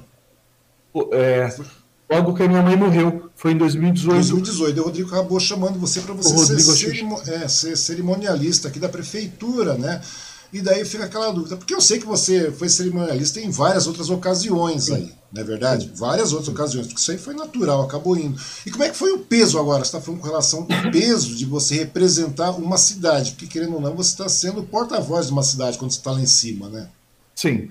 É, é, eu, primeiro, eu admiro muito o Rodrigo, a Xuxa, a Larissa, a esposa dele. Uhum. São dois batalhadores incansáveis. Eu nunca vi me perdoem, eu tenho uma admiração e respeito por todos os prefeitos que passaram pela cidade de Suzano que eu conheci, que não é. foram muitos, mas que eu convivi.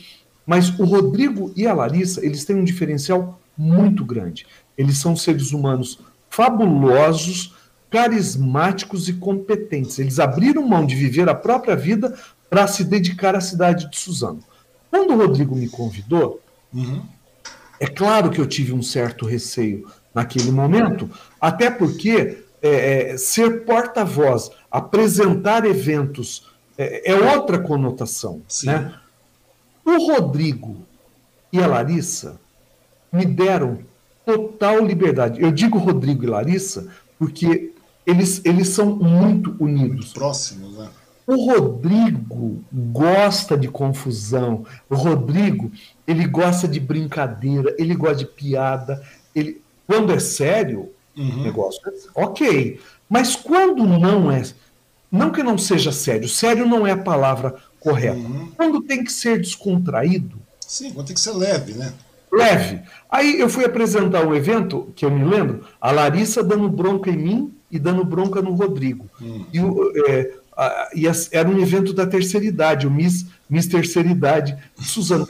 E quer queira ou quer não, é um evento cansativo, são senhorinhas que têm dificuldade para subir no palco, para andar. Vamos brincar nisso. Falei, Rodrigo, posso falar que você vai dar uma prótese de silicone para Vitoriosa? O Rodrigo falou assim: fala, fala, fala, fala. A Larissa falou assim: você não vai fazer isso. Hum. estou dando sua filha aqui. Você não vai fazer isso. É, ela falava assim: amor, não, não pode fazer isso. ele dizia: pode fazer sim. Vai. Aí eu fui no microfone. Hum. Falei assim: ó, e temos um detalhe nessa noite aqui especial oferecido pelo prefeito Rodrigo Chus. A vencedora vai ganhar uma prótese de silicone. As velhinhas já faziam assim nas tetas caindo, né? Vai levar a mulherada tudo pro Clube das Mulheres também, vai ter uma noitada. E daí se deixar o negócio de escamba, né? Aí, cara, foi. Foi. Aquilo foi uma brincadeira. Elas, elas davam uma desfiladinha assim, é. quando elas passavam perto de mim, elas faziam assim, né? No elas queriam a prótese. Cara, aquilo foi uma coisa tão especial que daí acabou o concurso. Acabou o concurso, a vitorioso, vitorioso. Eu quero falar uma coisa. Pois não, o que a senhora quer? microfone. Eu quero a minha prótese de silicone que o prefeito prometeu. Você imagina, o que, que era isso? É um, clima, é um clima que muda, né, Gil? Você tem essa, Mas então, isso aí é a liberdade que o Rodrigo me deu de fazer algo no palco que eu gosto uhum. e eu sei fazer e que descontrai o evento e marca uma história. Eu também fui narrador no fatídico dia é, que teve sim, a chacina sim, é verdade, da, da na cidade de Suzano. Eu passei um dia dentro da arena falando dos corpos, dos Olha, peço para que as pessoas saiam para que outras possam vir. Anunciei a saída de todos os corpos da arena. Aquilo foi um dia péssimo. Foi pesadíssimo aquilo, né? Eu só vi os carros passando, a polícia passando, helicóptero. Eu fiquei numa. Fiquei, minha mulher ligou tal, estava desesperada, querendo saber o que estava acontecendo. Daí quando eu fui saber, era esse e logo depois você teve que fazer, né? Você teve que, que ser um, um cerimonialista, tudo aquele.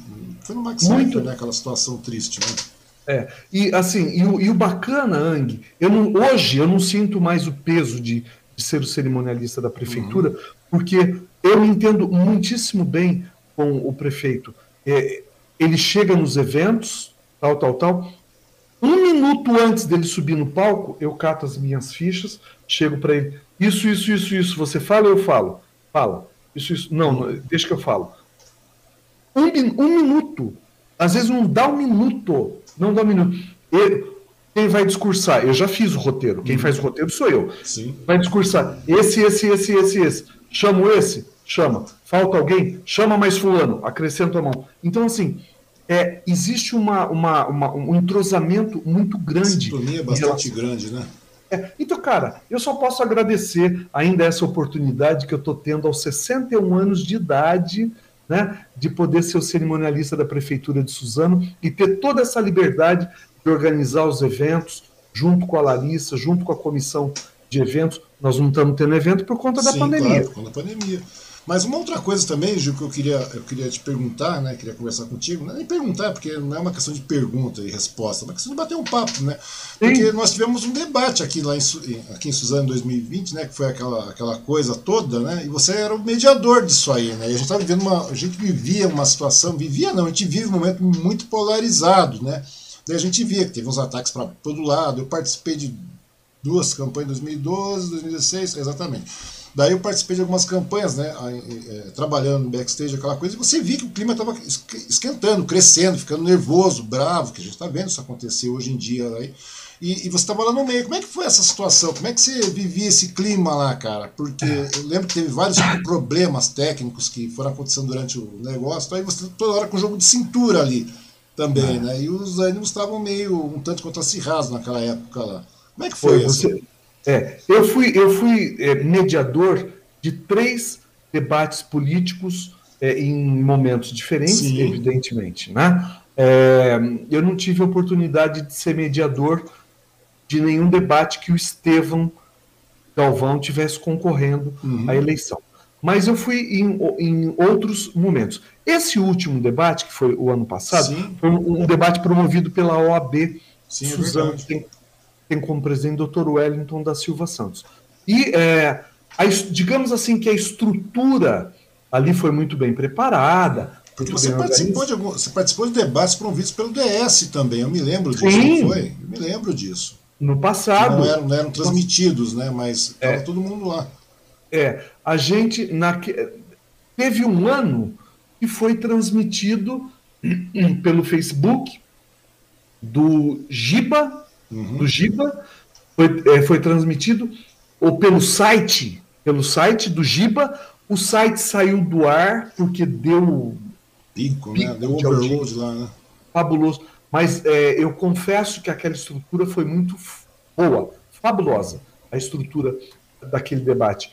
Ponto que eu tinha que é fundamental, uhum. você entendeu? Não ter ponto, um, um mediador sem ponto não consegue fazer um debate. É muito difícil, porque eu tenho que ouvir o que os advogados dizem. É Sim. É pedido direito de resposta. Eu, eu estudei o roteiro ANG. As pessoas pensam que é, é só chegar lá e fazer pose.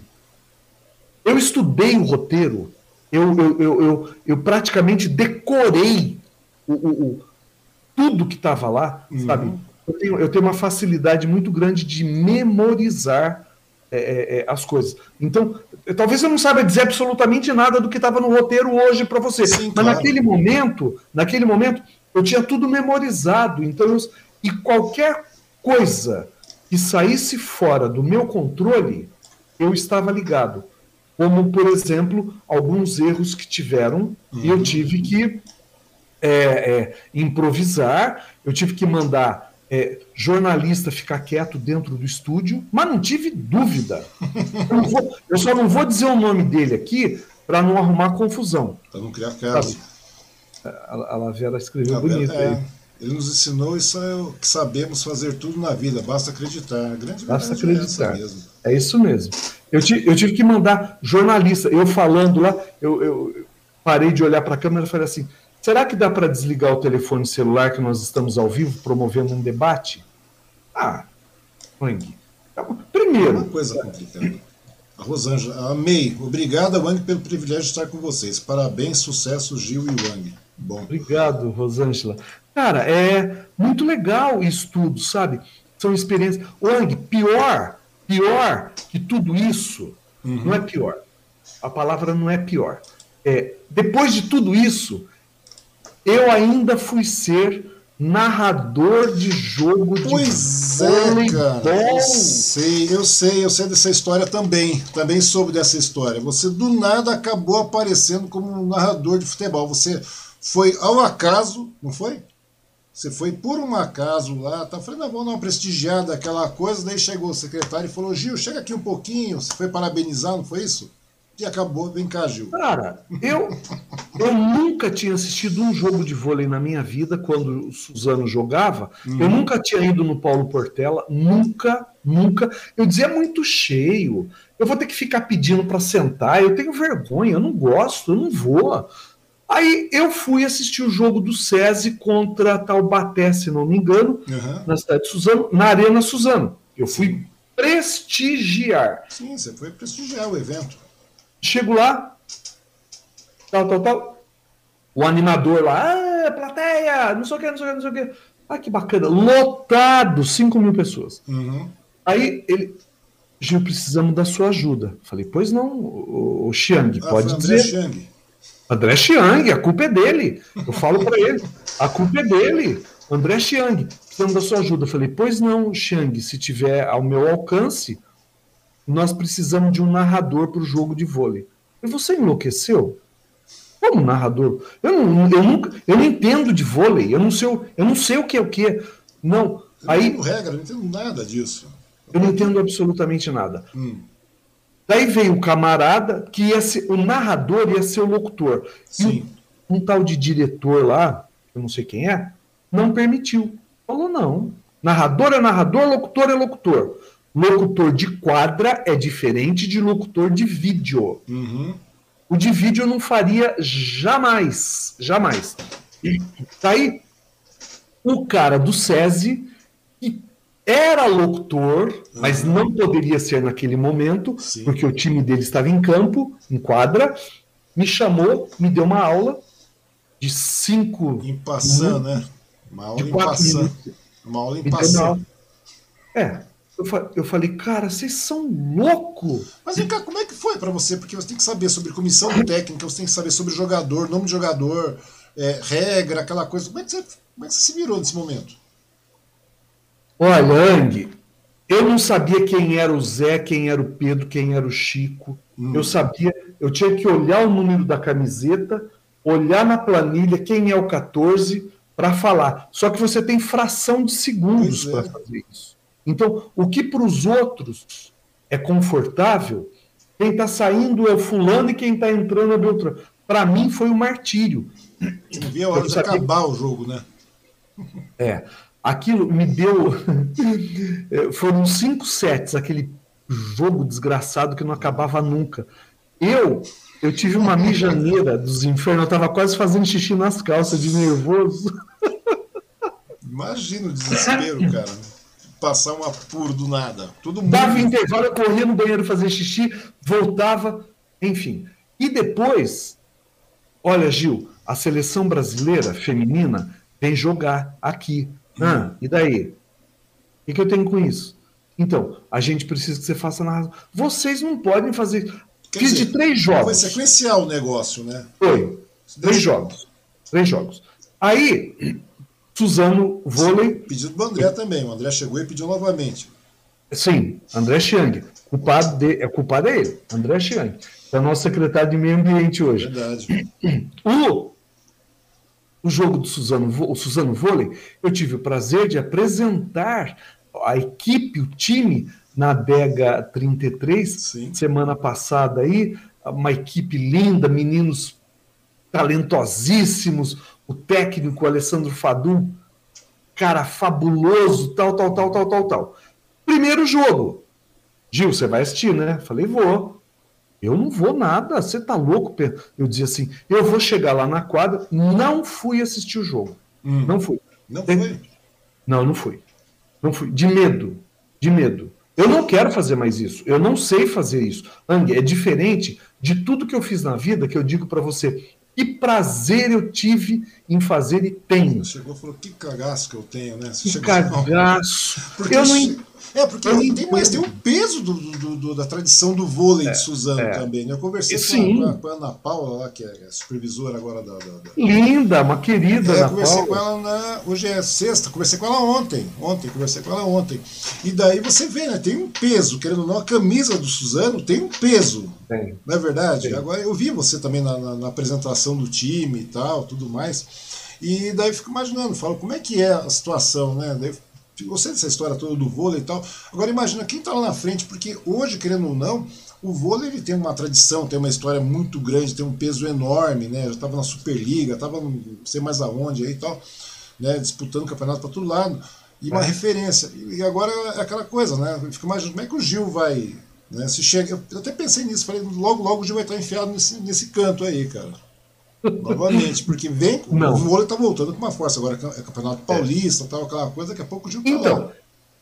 por exemplo, Gil, você vai narrar jogos, ok. Aí eu vou estudar, uhum. né?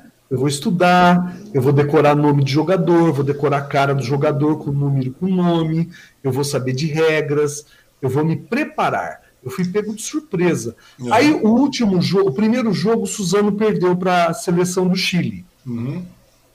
O segundo jogo, eu falei, eles me encheram o saco. Você não foi? Eu falei, puxa, eu quero ir. Daí eu peguei o prefeito à tarde, eu, eu fico no gabinete, né?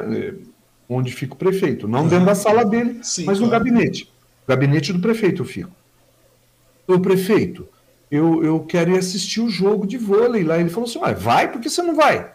Eu peguei e falei, então, mas eu, Rodrigo, eu não queria eles me chamassem para narrar o jogo, meu. Eu, eu não sei fazer isso. Ah, Gil, que bom que você lembrou. Vou avisar o Xiang. Ele adora. É, cara, você tem muita história para contar aí. É cara, se aí... deixar, você vai, cara. Daqui a pouco você tá lá na, na como é que chama? Na Sport TV que vai passar, não é isso? Sport TV. Daqui a pouco tá o Gil lá também, cara. Aí, nesse, eu fui assistir o jogo, esse que, que Suzano ganhou, o uhum. segundo jogo, Sim. eu fui. Mas eu cheguei 15 minutos atrasado. O jogo já tinha começado. Só para garantir, né? Pra você ter salvaguarda lá nessa situação toda. Ô Gil, um outro detalhe, até porque o tempo começa a correr, daí eu queria perguntar para ti uma coisa. É que você é um cara vivido, você é um cara que trabalhou muito no jornalismo impresso, tal, aquela coisa toda, que nós vamos chegar nessa área do digital influencer, que você, querendo ou não, é um digital influencer, né? Você é um digital influencer. Me conta uma coisa, como é que você está vendo essa. Como é que se viu, né? Porque em 2007 você já via isso, você é uma pessoa antenada. Em 2007 você já viu a necessidade de ter um site, começar a entrar na internet, que a internet era uma terra é, a ser desbravada naquela época. Era. Como é que você viu a, a migração? Como é que você está vendo até a migração do jornalismo impresso, né? Que tá, a gente vê isso aí, é, é, é, é uma, é uma real, é uma coisa que está realmente acontecendo. Está todo mundo migrando para o jornalismo digital. Inclusive o DS mesmo, né, que tinha um peso, uma tradição muito grande com relação ao jornal impresso. Hoje você vê que ele tem uma. O Edgar mesmo, trabalhando constantemente, as entrevistas, as lives, tudo mais, agora de uma maneira digital. Como é que você vê é, é, essa migração? Eu vejo com bons olhos e eu acho muito positivo. A gente tem que se adaptar à, à, à vida, uhum. às histórias da vida. Uma hora a vida te joga para cá, outra hora a vida te joga para lá, e você tem que ir procurando o meio caminho para chegar onde você quer. O que eu percebo, por exemplo, uhum. é que nem todo mundo tem a mesma desenvoltura para estar diante das câmeras e para falar. Pois é, porque muitas pessoas, você é um cara que vivencia, você é um cara que conhece muita gente. Então daí você você vê que tem uma dificuldade bastante grande nos colegas aí, né? Eu vejo isso porque são poucos que se sobressaem, que realmente né, vão à frente. Você é um deles, é claro. Mas é, são muito poucos. Bom, são poucos, até porque, o, o, Ang, é, não é tão simples assim. Você sentar, parar, pegar o microfone, acender as luzes e sair falando besteiras. Não é tão simples assim. Então, essa credibilidade que o jornal impresso nos deu, uhum. graças a Deus, é, é, também levou para o jornal, para o jornalismo digital, para a comunicação digital. Eu não vou dizer que sou melhor ou pior que ninguém. aqui, neste momento. O que eu, o que eu sinto é que algumas pessoas tentam e não alavancam, uhum. e não vão adiante, porque são veículos distintos. Verdade. Eu sou ator de teatro, eu fiz televisão, tive programa de televisão que eu adoro, tive programa de rádio que eu adoro, eu sou ator, é, é, é fiz novela também no século passado, Sim. e gravei uns curtos, e eu tenho um longa-metragem para gravar como ator o ano que vem. Uhum. É, é, um convite que eu recebi do amigo querido Nilson Ferreira, que é suzanense, Sim. e é, é, um filme que vai ser rodado na Amazônia, é um filme maravilhoso, chama-se A Pedra dos Ometanimpes, é um filme que terá como protagonistas grandes nomes globais, uhum. uh, enfim, é, que eu não posso dizer ainda por conta de uma série de coisas. Mas o meu personagem é um personagem pequeno, uhum. um personagem pequeno, mas é, é, então assim, eu passeio por todas essas linguagens.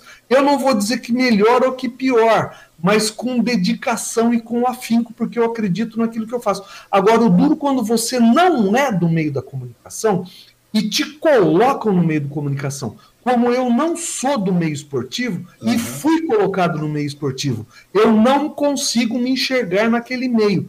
Portanto, eu não quero mais fazer, para não passar vergonha.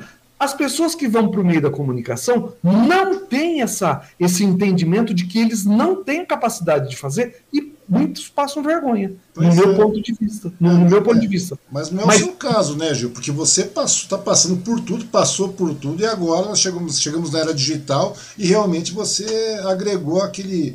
A, a, aquele tópico que nós chamamos hoje de digital influência. Live é uma coisa, o que a gente está fazendo, conversando, batendo papo é uma coisa, Sim. um podcast é uma coisa, um webcast é uma coisa, mas ser um digital influencer é diferente, porque daí você é começa. É, é diferente. Bater papo é uma coisa, a gente tá batendo papo. A gente poderia bater papo com duas, três pessoas. É live que a gente faz diariamente. Você chegou uma época que você tá fazendo live todo dia. Eu fiz todos os dias, você durante um ano. É, eu tô nessa fase de fazer praticamente todo dia. Faço segunda, quarta e sexta pelo Talk. E terça e quinta eu faço pelo Suzano hoje. Ou seja, mas você continua falando todo dia. Daí você chegou uma época que você começou a fazer todo dia live. Mas live é live. Agora não, ser um digital influencer é diferente. Ser um digital influencer você tem várias redes sociais, várias plataformas distintas, cada uma tem uma maneira de trabalhar, cada uma tem um público, você tem que saber é, é, é, captar a atenção desse público. Como é que está sendo essa experiência para você, Gil? Não é fácil, Ang, não é fácil. É, eu fui fazer lá uns, uns reels, né? Uhum. Joga roupa, a roupa cai em você, o pé tem que estar tá num lugar, a cabeça tem que estar tá num lugar, não é para lá, é para cá, não é para cima, é para baixo é muito desafiador, mas eu gosto de desafios, né? E esses reels que foram para o TikTok, eles atingiram boas visualizações uhum. e eu fui meio que aprendendo a, a, a conhecer essa linguagem. Por exemplo, a minha filha de 18 anos tem uma, um domínio em gravar TikTok absurdo. Pois é, eu vejo é. a garotada gravando, a gente tem uma dificuldade, porque não é só gravar, tem a gravação, não. tem edição, tem iluminação, tem um monte de fatores. Você tem uma estrutura, você tem que montar uma estrutura gigantesca, digamos, nem que seja gigantesca, é. eu digo, é, são cheios de, são muitos afazeres para você poder gerar um vídeo. Porque toma é. tempo isso aí. A pessoa fala, você está gravando o vídeo. Não, dá um tempo desgraçado isso aí.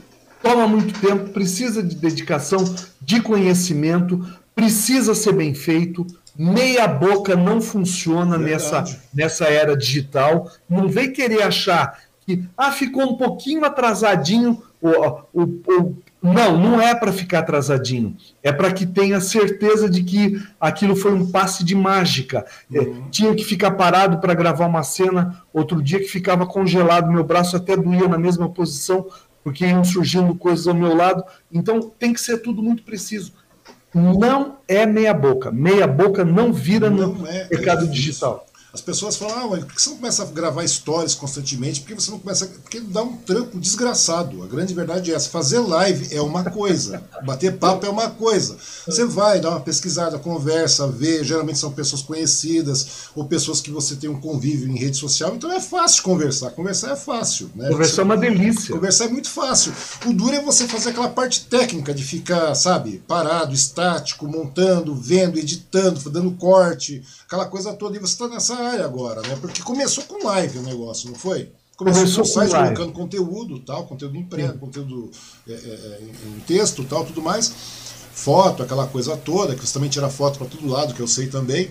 E daí o que acontece? Só que daqui a pouco você já estava fazendo live, por questão da pandemia, acabou, né? Aquela coisa, não tinha mais coluna, né? O jornal parou, tudo, tudo parou, né? Daí você começou a fazer live. Eu vi que você começou a fazer live, isso foi, sei lá quanto tempo, foi ano passado, né? Que você começou em. Foi em abril do ano passado.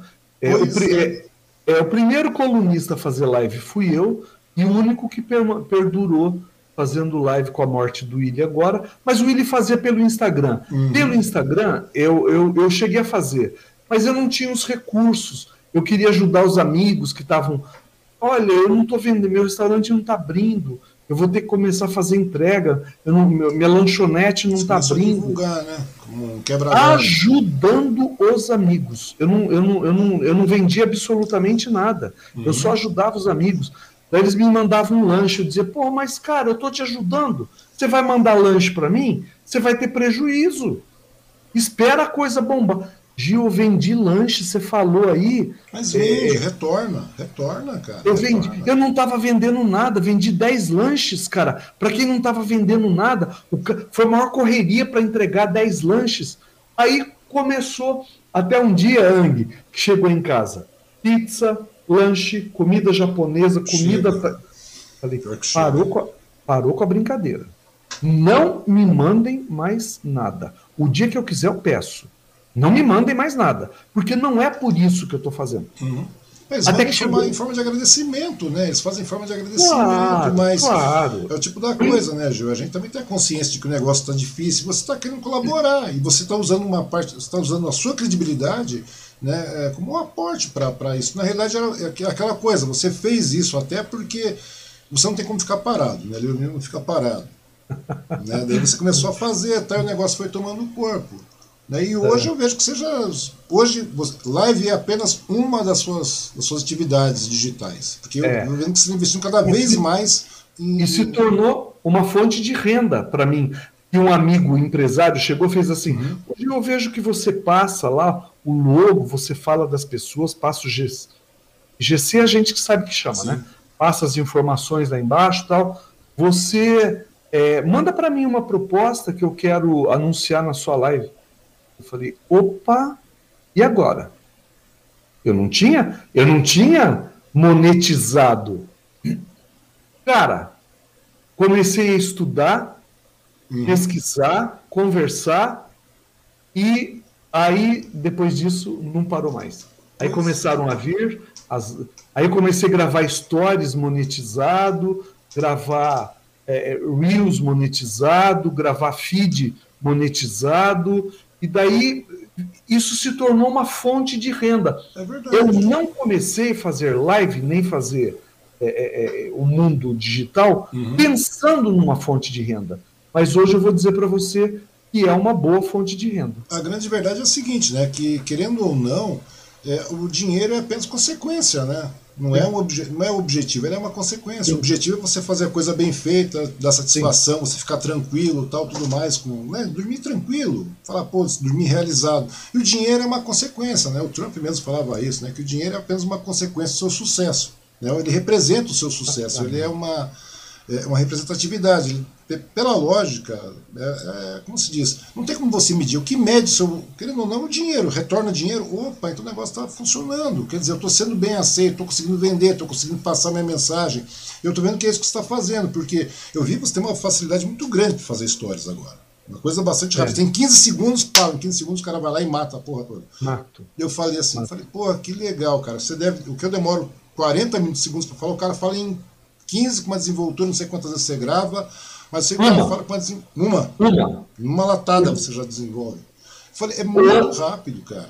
Eu sou, eu sou homem de ao vivo. Eu gosto de fazer ao vivo. Hum. Eu, teatro, né? O teatro me deu essa coisa do ao vivo. Se você errar, você tem que consertar. Você está ao vivo. Rádio, você está ao vivo. Não, no então, debate mesmo, aí você consertando 300 vezes lá no debate que, que saiu pela, pela OAB, eu falei, nossa, hoje está consertando tudo aí. É, Porque é, toda hora dava um pauzinho, estava lá. É. Então, no começo, eu diria que eu tive até uma certa dificuldade. Uhum. Porra, como é que eu vou em 15 segundos? As pessoas não entendem isso. Como é que eu vou em 15 segundos dizer tudo isso? Você tá louco? Não dá tempo. Então, assim, é o respirar, é o falar rápido, corretamente, com simpatia, com eloquência, se fazer entender. Então, você meio que se programa para fazer isso em 15, às vezes dá 14 segundos. Daí eu depois eu só tiro é, quando eu gravo, uhum. eu deixo uns 5 segundos que é a introdução, e quando termina, eu espero um pouquinho para ir lá e desligar o telefone. Então, eu só faço essa limpeza do começo e do final e boto no ar. Tem que ser na primeira. Para mim tem que ser na primeira. É. Eu, eu falei assim, falei, foi, pô, já está bastante rápido o negócio, cara. Para quem né, tinha um site que demorou tanto tempo para colocar o site no ar, hoje o cara está desenvolvendo de uma maneira bastante rápida, né? E sem contar que as ferramentas também não ajudam muito, né, Gil? As é. ferramentas, a grande verdade é essa. A gente até conversou um pouco aí é, offline aí, com relação às, às plataformas digitais, né? elas são meio problemáticas, né? Então, ou seja, é um problema a mais que você tem que, que vencer. Nem Facebook é uma desgraça para você trabalhar. Né? Não, é, é, muito instável. A, a, se for monetização é bastante complicado. Então tem outras ferramentas para fazer isso, Instagram e tal. Mas, ou seja, cada uma delas precisa de dificuldades. Né? E eu vejo que você está começando a, a, a, deslanchar de vez esse negócio. Daqui a pouco é. você, você absorveu muito rápido isso. É, eu, quando, quando eu comecei a fazer live, eu não, eu não tinha conhecimento de mecanismos de plataformas nenhuma. Uhum. Daí eu pedi uma. Fabiano, Fabiano Espada, meu Sim. amigo, meu irmão. O Fá, o que, ele pegou e me mandou três plataformas uhum. e falou para mim: olha, aqui eu, aqui eu li e gostei mais foi a StreamYard. Aí eu fui estudar a plataforma. Uhum. Estudei, estudei, estudei e comecei a fazer algumas lives com a, o, o login aqui do, do, Eu sei, tem um loginho lá, né? Tem um, do um ganso, tem um ganso, ele tem um ganso. Um ganso? Sei lá um que raio é aqui. Um ganso verde. Aí, mas eu fiz um mês, acho. Um mês. Uh, e daí eu falei, não, eu vou pagar isso. Paga em dólar, eu vou pagar isso porque eu quero tirar esse, esse ganso aí que você tá. Você que tá falando que é ganso. É um ganso, dá uma olhada, é um ganso. É um ganso, eu achei que era pato. É um ganso. Aí eu falei, mas eu vou colocar o quê? Aí, foi daí que eu comecei. Ah, vou colocar o logo da, do, do restaurante colonial do meu amigo, uhum. a lanchonete do outro amigo, e fui brincando com essas coisas. E daí, cara, eu passei um final de semana, Ang, um final de semana estudando. Eu acredito. Pedi, pedi para fazer uma vinheta. Faz uma vinheta para mim? Ah, vou fazer. Nada. Para outro, faz uma vinheta para mim? Nada. YouTube, como é que faz vinheta? Assim, hum. assim, assado baixei uma plataforma que chama, baixei um, um programa que chama Filmora. Você conhece Filmora? Conheço, vamos deixar Filmora. É pago também. Também é pago. pago. É. Ah, faz hackeado. Não vou fazer nada hackeado. Eu vou pagar essa desgraça. Conheço Filmora.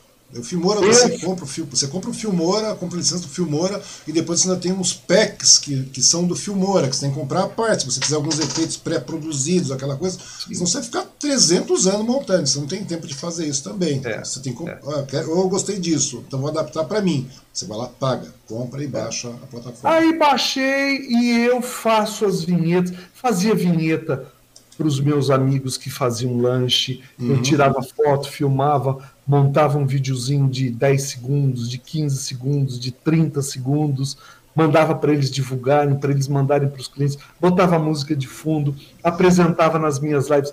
Cara, eu fui me divertindo fazendo isso, estudando, aprendendo, me divertindo, ocupando meu tempo, e daí a coisa foi acontecendo. Pô, é muito legal isso, né? Eu tô vendo que vai acontecer mais, a grande verdade é essa, né? Tô vendo que vai acontecer mais. Você, porque você é um cara ávido, assim, né? Toda hora eu tô fuçando um programa, né? Que nem o StreamYard. É, mas... Você falou de StreamYard, eu olhei e falei, eu não vou usar StreamYard, cara, eu não quero StreamYard. Daí eu fui usando outras plataformas, vai testando, vai verificando e tal. Por exemplo, tudo isso aqui eu também não sabia. Eu fui, tudo que a gente está fazendo hoje eu não sabia. Eu parei e falei, deixa eu dar uma olhada como é que funciona esse negócio. Fui procurando um programa que, que eu me adaptasse melhor. E daí eu fui embora, né? E a gente está conversando até hoje, né? Eu acho muito é legal isso. Eu acho que você vai descambar de vez mesmo pro, o segmento digital aqui. E tende é, a estourar. E tende a estourar. Daqui a pouco tá mais novo milionário comprando Porsche, essas coisas aí. é, tô falando, cara. Ai, que delícia! Comprando Porsche. Você não viu a filha do Gugu, coitado? Não conseguiu, tá reclamando, tá com dó de. Né, não tá conseguindo, coitado. Dá até dó, tem mais é. coisas. Ô Gil, um outro detalhe também, eu sei que você é uma pessoa que não, não fala muito sobre política, né? E eu não quero nem muito entrar nesse assunto aí mas eu vejo que você sempre se mantém um tanto. Eu vejo que de vez em quando você é uma pessoa que vai lá e chama atenção em algum, alguns, algumas questões, seja na escala federal, no, tudo mais. Eu vejo você fazendo isso, né? Sim. Daí eu fico perguntando para você, como é que você está vendo o atual momento político para a gente? Porque a gente está numa a gente está no pé de merda, no português bem claro, bastante grande, cara. Estou vendo situações gritantes aí é, é, é, típico né, do brasileiro, de vez em quando atrasar, eu atrasava a conta, tudo mais. Eu sempre, minha vida sempre foi assim. Se atrasava não porque você não tinha dinheiro, porque você é um cara relaxado na época. Chegou uma época que tu ganha muito dinheiro, trabalhei bastante, ganhei muito dinheiro. Chegou uma época que você não ganha. E eu continuo trabalhando muito. Daí você vê que isso não está acontecendo só comigo, está acontecendo com todas as pessoas. A gente está vendo que o Brasil está passando uma situação bastante complicada, né, num momento bastante acirrado, uma polarização muito grande. Me conta uma coisa, como é, qual é a sua avaliação, Gil, a avaliação do Gil Fuentes, da pessoa que está todo dia na rua, está todo dia trabalhando, está antenado, um cara que, que passou, você está três décadas aí no jornalismo já, grande é. verdade é essa, você já passou por várias administrações, por várias gestões, como é que você está vendo o atual cenário, Gil? Ong, o cenário nacional é, eu, eu, acho lamentável, né? Eu tive na Marilei Schiave uhum. é, é, cerca de um mês. Ela dizia assim: Gil, você tá bocudo. Você não falava essas coisas. Falei, Marilei, quando eu cheguei aos 50 anos, eu comecei a me permitir determinadas coisas que eu não me permitia antes dos 50 anos. Uhum. Agora que eu tô com 60, que ninguém vai me segurar mesmo, né? É, de falar aquilo que eu penso. Eu sempre fui muito polido em relação a falar de política, porque no colunismo social se arruma inimizades. É, o Diário de Suzano sempre foi um jornal parceiro, amigo dos políticos da, da situação. Eu sempre fui um colunista muito presente na situação, seja Estevam Galvão, seja Marcelo Cândido, uhum. seja Paulo Tocuzuni, agora Rodrigo Axuxi. Eu nunca tive um partido político, Sim. na verdade. A atual situação do nosso país, que se encontra com, na minha opinião, se você está nos assistindo, ou Ang, ou quem está nos assistindo, não concorda, isso, isso não é problema seu, isso é problema meu.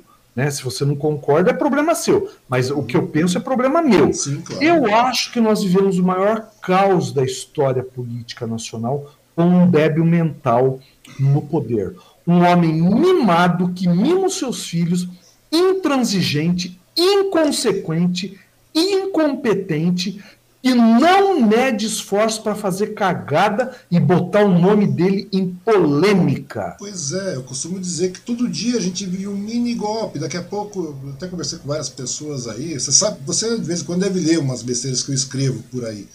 E é muito complicado a gente vivenciar isso aí, cara. Eu não imaginava chegar aos 53 anos dessa maneira. A gente chegar numa situação que a gente está à beira, literalmente, de um caos. Sabe, de um caos generalizado. A gente está vendo isso acontecer. E é uma coisa bastante complicada. E eu vejo que você sempre foi um cara tranquilo com relação a isso, tal, etc., de maneira moderada. Mas agora não, agora você está começando. Por isso estou te perguntando, porque eu já vi você falar muitas vezes, não concordo, tal, etc. Eu vejo você fazendo comentários no no, como é que chama, no, Instagram, nos, nos, nos, seus stories e tudo mais, eu vejo isso acontecendo. Sim. Você sai do, do, do, do, Não é nenhuma questão de digitar influencer aí, na realidade está colocando sua personalidade. A personalidade do Gil Fuentes está sendo colocada à mostra ali. E é por isso que vem essa questão. E eu vejo, eu não consigo entender como é que a gente está conseguindo vivenciar nesse momento e muita gente continua apoiando isso, né, cara? Eu acho uma coisa tão complicada, da minha do meu modo de pensar. Eu também não entendo. E aí, assim, eu não votei eu não votei no, no, no presidente uhum. atual. E também não votei no PT naquele momento. Eu anulei o meu voto. Aí, ah, mas anular o voto, PPP, PPP, é discurso. É discurso. Eu não como, eu não como dobradinha, porque eu não gosto de bucho. Quem gosta, coma. Verdade. Eu, coma. Ué, Eu não como. Agora, eu não sou obrigado. Agora vem Lula e Bolsonaro. Você vai votar em quem? Em nenhum dos dois. Quem disse que vem Lula e Bolsonaro? Quem disse? Hoje a Veja no digital uhum. já colocou. A Veja já colocou que o líder na pesquisa não é o Jair Bolsonaro. Sim, são os indecisos. Não é o Luiz, Luiz Inácio Lula da Silva. O líder na pesquisa são os indecisos. Verdade, é quem está achando que é Lula. Caiu do cavalo. Na realidade, é, na realidade, são os indecisos, né? A liderança vem dos indecisos agora. Pra você ter uma ideia, existe percentual de votos. É que, é, sabe que a gente está vendo uma situação tão complicada. Eu conversei com o Eduígues, conversei com, com, com com Valverde, conversei com tanta gente da, da, da, ala progressista, e eu fico lamentando a gente ter que. a gente ficar numa disputa entre um Bolsonaro, que é um sociopata, um cara realmente completamente despreparado. Quem sabe, quem lê mesmo, quem gosta de mim gosta e sabe disso. Minha opinião é esse ponto. Entendeu? E a gente tem que conviver com, com o Lula, no caso. A questão não é conviver com o Lula por isso, por aquilo, porque a ala progressista não teve. É, é, é formas de criar um novo nome. Até porque hoje também, digamos, o PT de 2003 não é o mesmo PT de 2021. A população que elegeu o Lula também não é a mesma população. A cobrança vai ser totalmente diferente. Nós temos uma polarização bastante grande. só que uma coisa, que uma coisa é verdade, a gente não pode deixar isso ocorrer. Imagina mais quatro anos disso, cara. É inacreditável. Eu tô vendo gente que eu nunca imaginei. Tá passando fome. Eu vi, eu vi gente, pô, tá. tanta gente que a gente viu aí morrendo Oi. Essa questão de pandemia. Eu estou vendo até meu prego pendurado, tem umas contas que eu não deixava no prego, estou deixando. Eu falo, rapaz, o que está acontecendo? Sabe, a verdade é essa, eu pergunto, o que está acontecendo? Ang, como que a Odebrecht devolveu milhões e tudo, o Lula foi inocentado de tudo, quer dizer que todo esse dinheiro é mentiroso? Esse dinheiro que foi devolvido é mentiroso? Pois é, Gil, pois é. Tudo, tudo que. Todas as denúncias. É, sabe, para mim não tem fundamento. Para mim não tem fundamento. Para mim, a era do Lula já passou, já foi. A era da Dilma não era nem para ter existido e existiu. Tá certo? Uhum. Você vai votar. Me perguntaram hoje no gabinete, uhum. a gente conversando. E você vai votar em quem? Eu falei, eu voto na terceira via. E quem é a terceira via? Eu falei, pois eu não sei. Luiz Orondina, Luiz Orondina, não sei quem é a terceira via. Eu voto na terceira via. Eu não vou, eu não sou obrigado. Povo brasileiro, acorda o que nós passamos, os, o enriquecimento, enriquecimento é ilícito. Não precisa de muito, é só você ver hoje, você não viu o caso. Vamos pegar hoje o caso do filho do filho 04, você viu a situação? O cara foi e está morando numa casa de 3,2 milhões de reais, que foi alugada por 15 mil, no qual a mãe dele tem um, um, um soldo de 6 pau. E por incrível que pareça, essa casa, ela é, é, o locatário é proprietário de uma casa bastante humilde, né, que pagou 500 pau, que por uma casa foi, a casa foi financiada para esse fulano, para esse senhor aí, pelo mesmo banco que financiou a mansão do Fábio Bolsonaro. Ou seja, o negócio está Tá complicado, cara. E tem muita é gente que aplaude isso. O problema não é você ser de esquerda, você ser de direita, não é nada disso. O problema é você ter bom senso. A lógica é essa, você ter bom senso, você começar a avaliar. Eu acho que, infelizmente, nós estamos numa questão de polarização tão grande que nós vamos ter que escolher a situação do menos pior. Sabe aquela história do menos pior? Vai ser assim, para você não, não entrar nesse negócio e fazer o quê? começar é. a cobrar de forma veemente o governo para que isso não. Então, me pergunta: você vota no João Dória? Se for a terceira opção, voto. Você vota no Moro? Se for a terceira opção, voto. Você vota no. Voto. Se for a terceira opção, voto. Hum. Eu não voto nos dois candidatos que se colocaram como favoritos. Quem diz que eles são favoritos? Na realidade, não são favoritos. O favoritismo então, vem pelos indecisos. Vai colocar então, lá primeiro, primeiro indeciso, depois segue Lula, depois segue Bolsonaro a, e sabe lá o quê. A Veja hoje passou uma rasteira nos dois, jogou os dois de cara no chão. Quem disse que vocês são favoritos? O favorito nessa história são os indecisos, é que não quer nenhum e nem outro.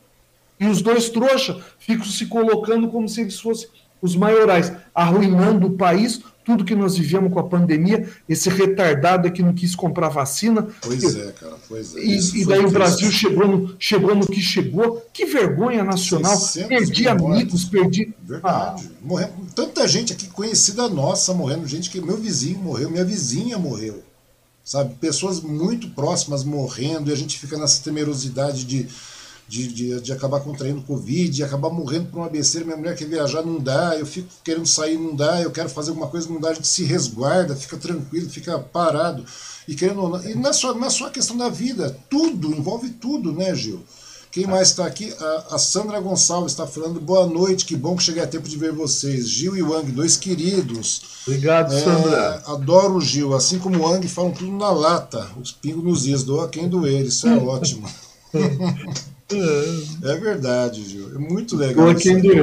É Gil, isso. É, mas é uma coisa que vamos ver como é que vai fazer agora, né? E a, só que o, que não pode deixar de acontecer é o seguinte: é a população cobrar. A população tem que cobrar, parar com essa história de termos um salvador da pátria, e ficar levantando bandeira e batendo bumbo, né, para louco, e começar a cobrar. Da mesma maneira como estão começando a cobrar, começaram a cobrar na época da Dilma, começaram a cobrar na época do Lula, também no segundo mandato diante começam, eles cobram pesadamente o Bolsonaro, cobram tudo. Que cobrar, seja quem for. Se for o, fosse o Amoedo que estivesse lá, que é um liberal e tudo mais, estivesse hoje, se você não cobrasse, nós estaríamos entrando na bancarrota também. A grande verdade é, é essa. Tem que ter uma cobrança. É bem isso.